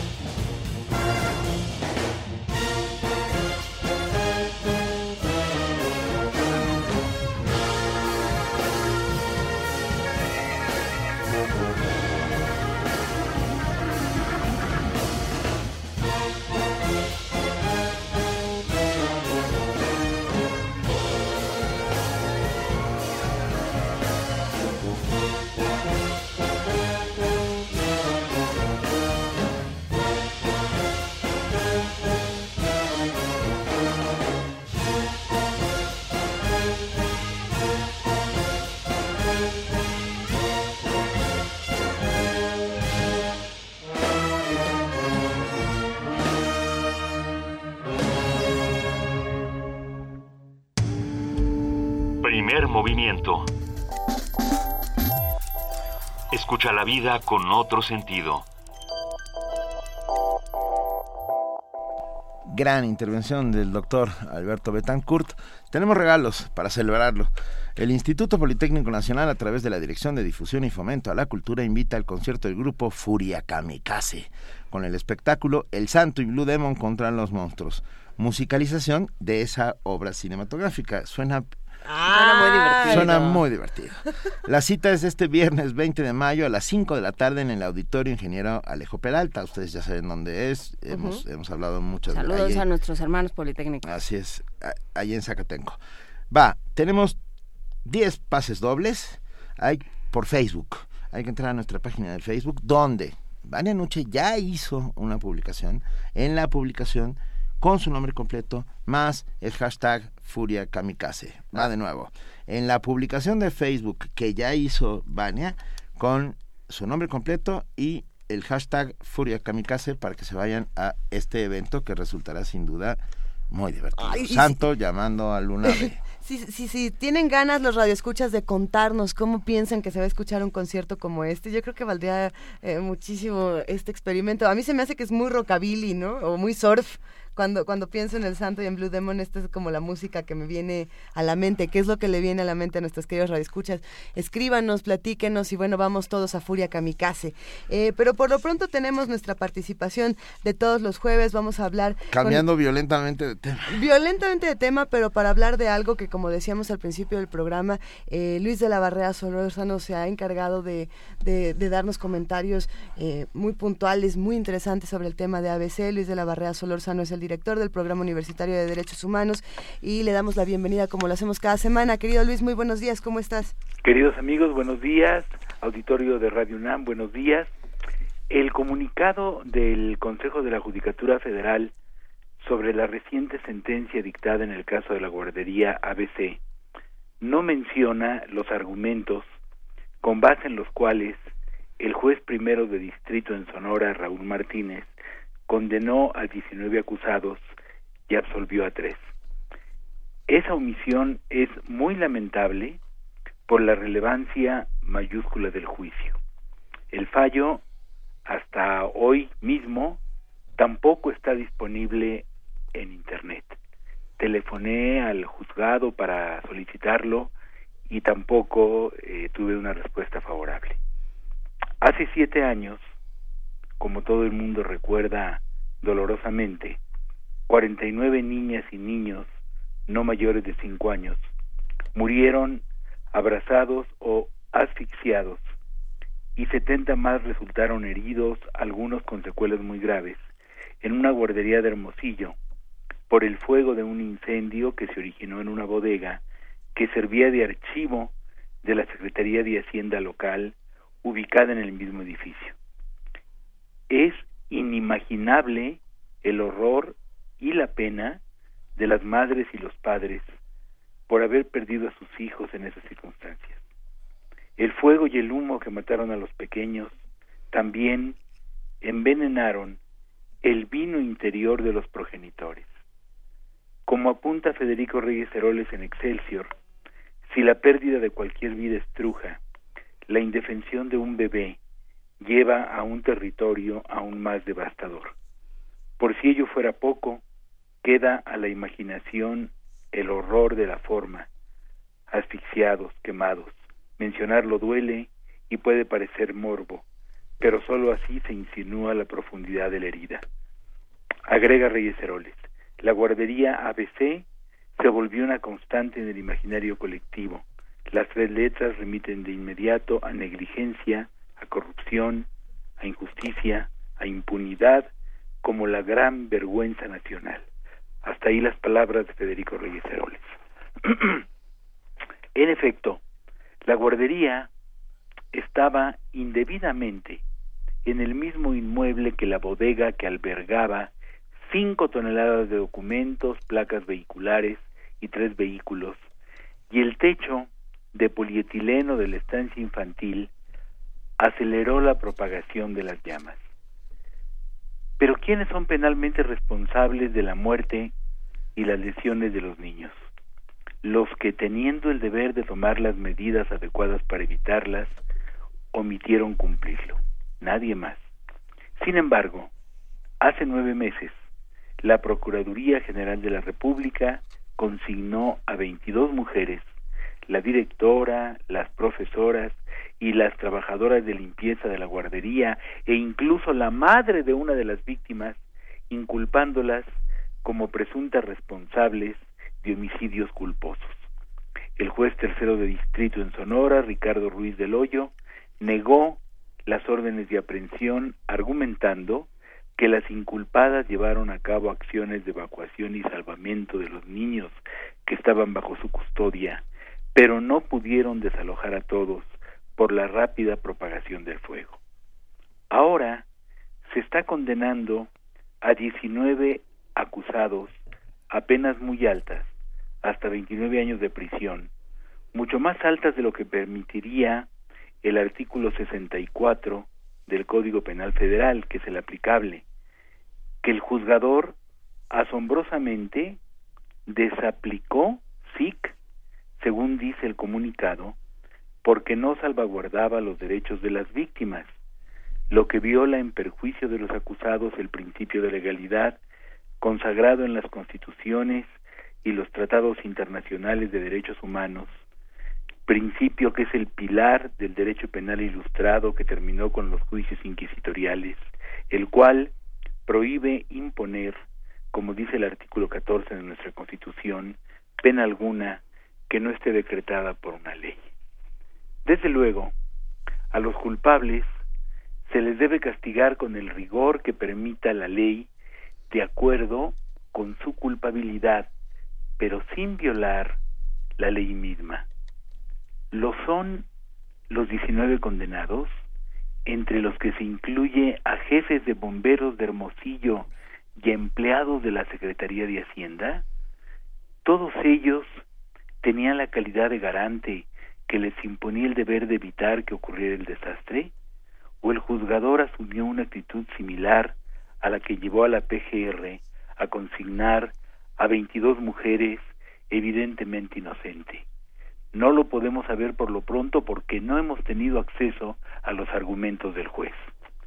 El caso de la guardería ABC levantó un clamor nacional porque se hiciera justicia, pero hacer justicia supone castigar solo a los culpables y solo con las penas previstas por la ley. Otra cosa no es justicia, ni siquiera venganza, porque la venganza se ejerce contra los autores de un agravio, no contra otras personas. Quizás se considere, y eso es muy humano, que ante la magnitud de la hecatombe es preciso ofrecer el mayor número de cabezas a los deudos y a la justamente indignada opinión pública. Pero eso nada tiene que ver con el afán de justicia. Muchas gracias.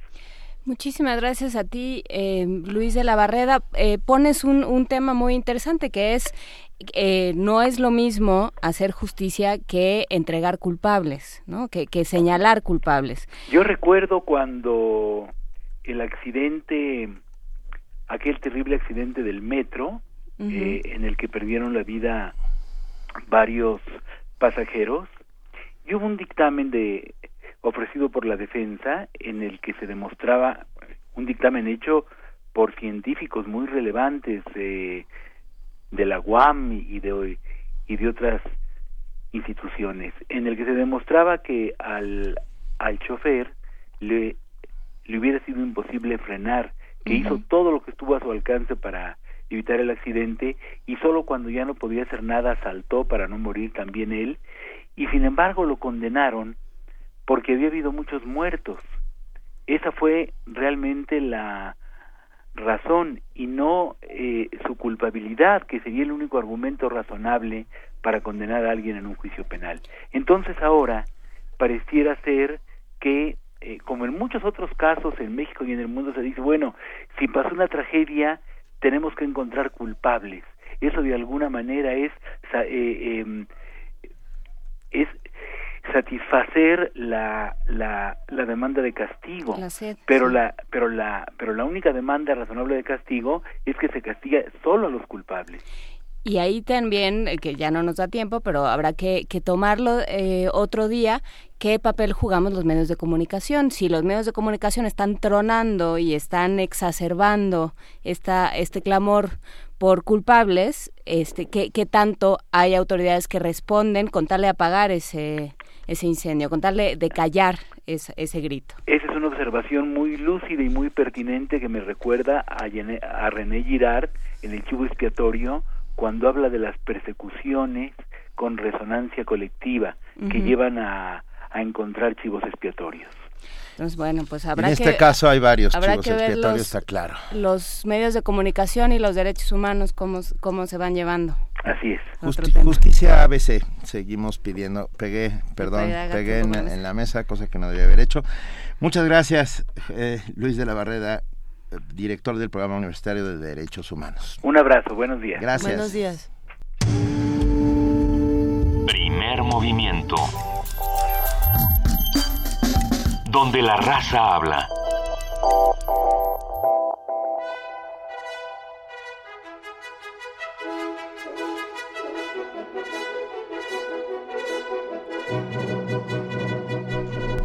Ya llegó, ya está aquí. Benito viene cabalgando, pero como en un, pero no, como en un carrusel de Claro, pues, ¿no viste bárbaro? Va, tu caballo va así eh, mi caballo va lentamente. Sí, así. Ah, pero el caballo se llama trote, no galope. Es un El caballo, el caballo de Radio UNAM no se detiene y tiene una programación deliciosa, por eso le damos la bienvenida a nuestra querida Vania Nuche para que nos cuente qué va a pasar el día de hoy en Radio UNAM. Hola, muy buen día a todos. Hola, Vania. Hola. Hoy en Radio UNAM, al terminar primer movimiento, quédense en el 96.1 de FM para escuchar El Camino del Cangrejo, donde conoceremos las causas del cáncer, los tratamientos y todos los mitos en torno a esta enfermedad. También disfruten la Torre de Londres del encierro a la eternidad con la dramaturgia shakespeariana en punto de la una de la tarde y a las seis de la tarde los esperamos en Jazz Infusión, una serie musical a cargo de los jóvenes de Servicio Social de la discoteca. Por el 96.1 de FM los invitamos a escuchar nuestra barra de radiodramas a las 6 de la tarde. Hoy presentamos La Marquesa de Larkspur Lotion de Tennessee Williams. Es una producción dirigida por José Estrada. A las 11 de la noche no se pierdan La llave, la clave, la nave, el ave del tiempo con la cuarta parte de Pedro Páramo de Juan Rulfo. Visiten nuestra página de internet www.radiounam.unam.mx y en redes sociales nos encuentran como arroba Radio UNAM en Twitter, Facebook e Instagram. Vengan también a nuestro Cineclub Radio Cinema. Hoy presentamos El Señor de las Moscas de Peter Brook de 1963. No se lo pierdan. En la sala Julián Carrillo a las 6 de la tarde la entrada es completamente libre y nos quedan eh, pases para el taller coreográfico. Sí, porque como nadie nos hizo caso, solamente una persona en Twitter, es que ahora se van a ir por Facebook. Bueno, a ver. Bueno, pero ya, ya voy a hacer una publicación en Facebook porque tenemos imágenes, entonces para que también las vean.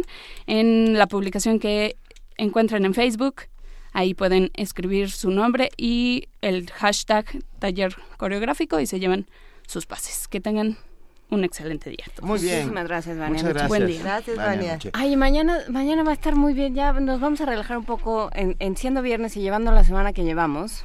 Vamos a tener a Cristina del Castillo platicándonos que ella ella es traductora y es actriz. Entonces va a platicar de cuando Shakespeare no era Shakespeare, cuando apenas tradujeron a Shakespeare al español y todos los críticos decían, Suena raro. Eh, es buen poeta, pero como dramaturgo, fíjate que hacía así ya nos va a platicar Cristina del Castillo qué pasó. que sale de un segundo idioma.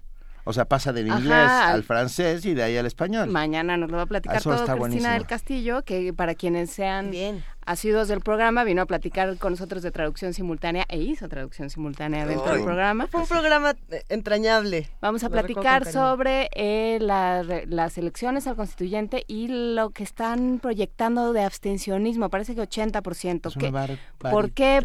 ¿Por qué y, qué nos, y en qué nos afectaría? Vamos a platicar de ello y vamos a cerrar el programa con Chava Flores, Ernesto Anaya, escogiendo el músico, el talentosísimo músico y director musical Ernesto Anaya platicándonos de sus favoritas de Chava Flores y por supuesto poniendo música aquí en Radio UNAM. Así es que escuchen mañana primer movimiento. La verdad es que Va a estar bueno, ¿eh? Ya, pues respira, Juan Nos despedimos con música. Uh, quizá ustedes recuerden que el año pasado falleció eh, Carrie Lander, la, una, la tecladista de Cámara Oscura, esta banda indie que tiene una propuesta alternativa interesante. Así que nos vamos a despedir con French Navy.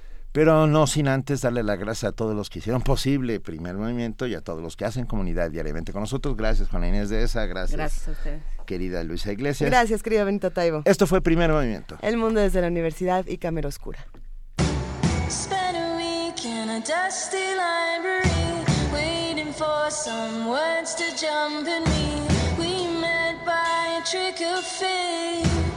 French Navy, my sailor maid.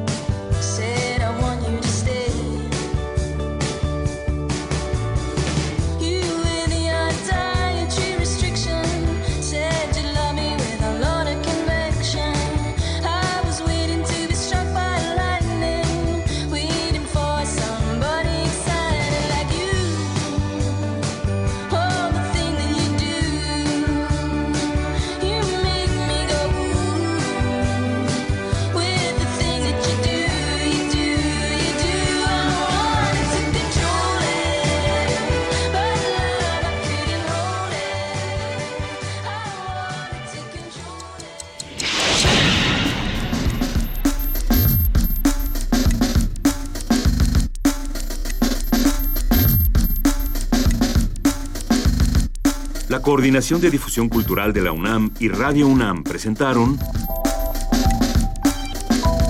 Primer Movimiento. El mundo desde la universidad.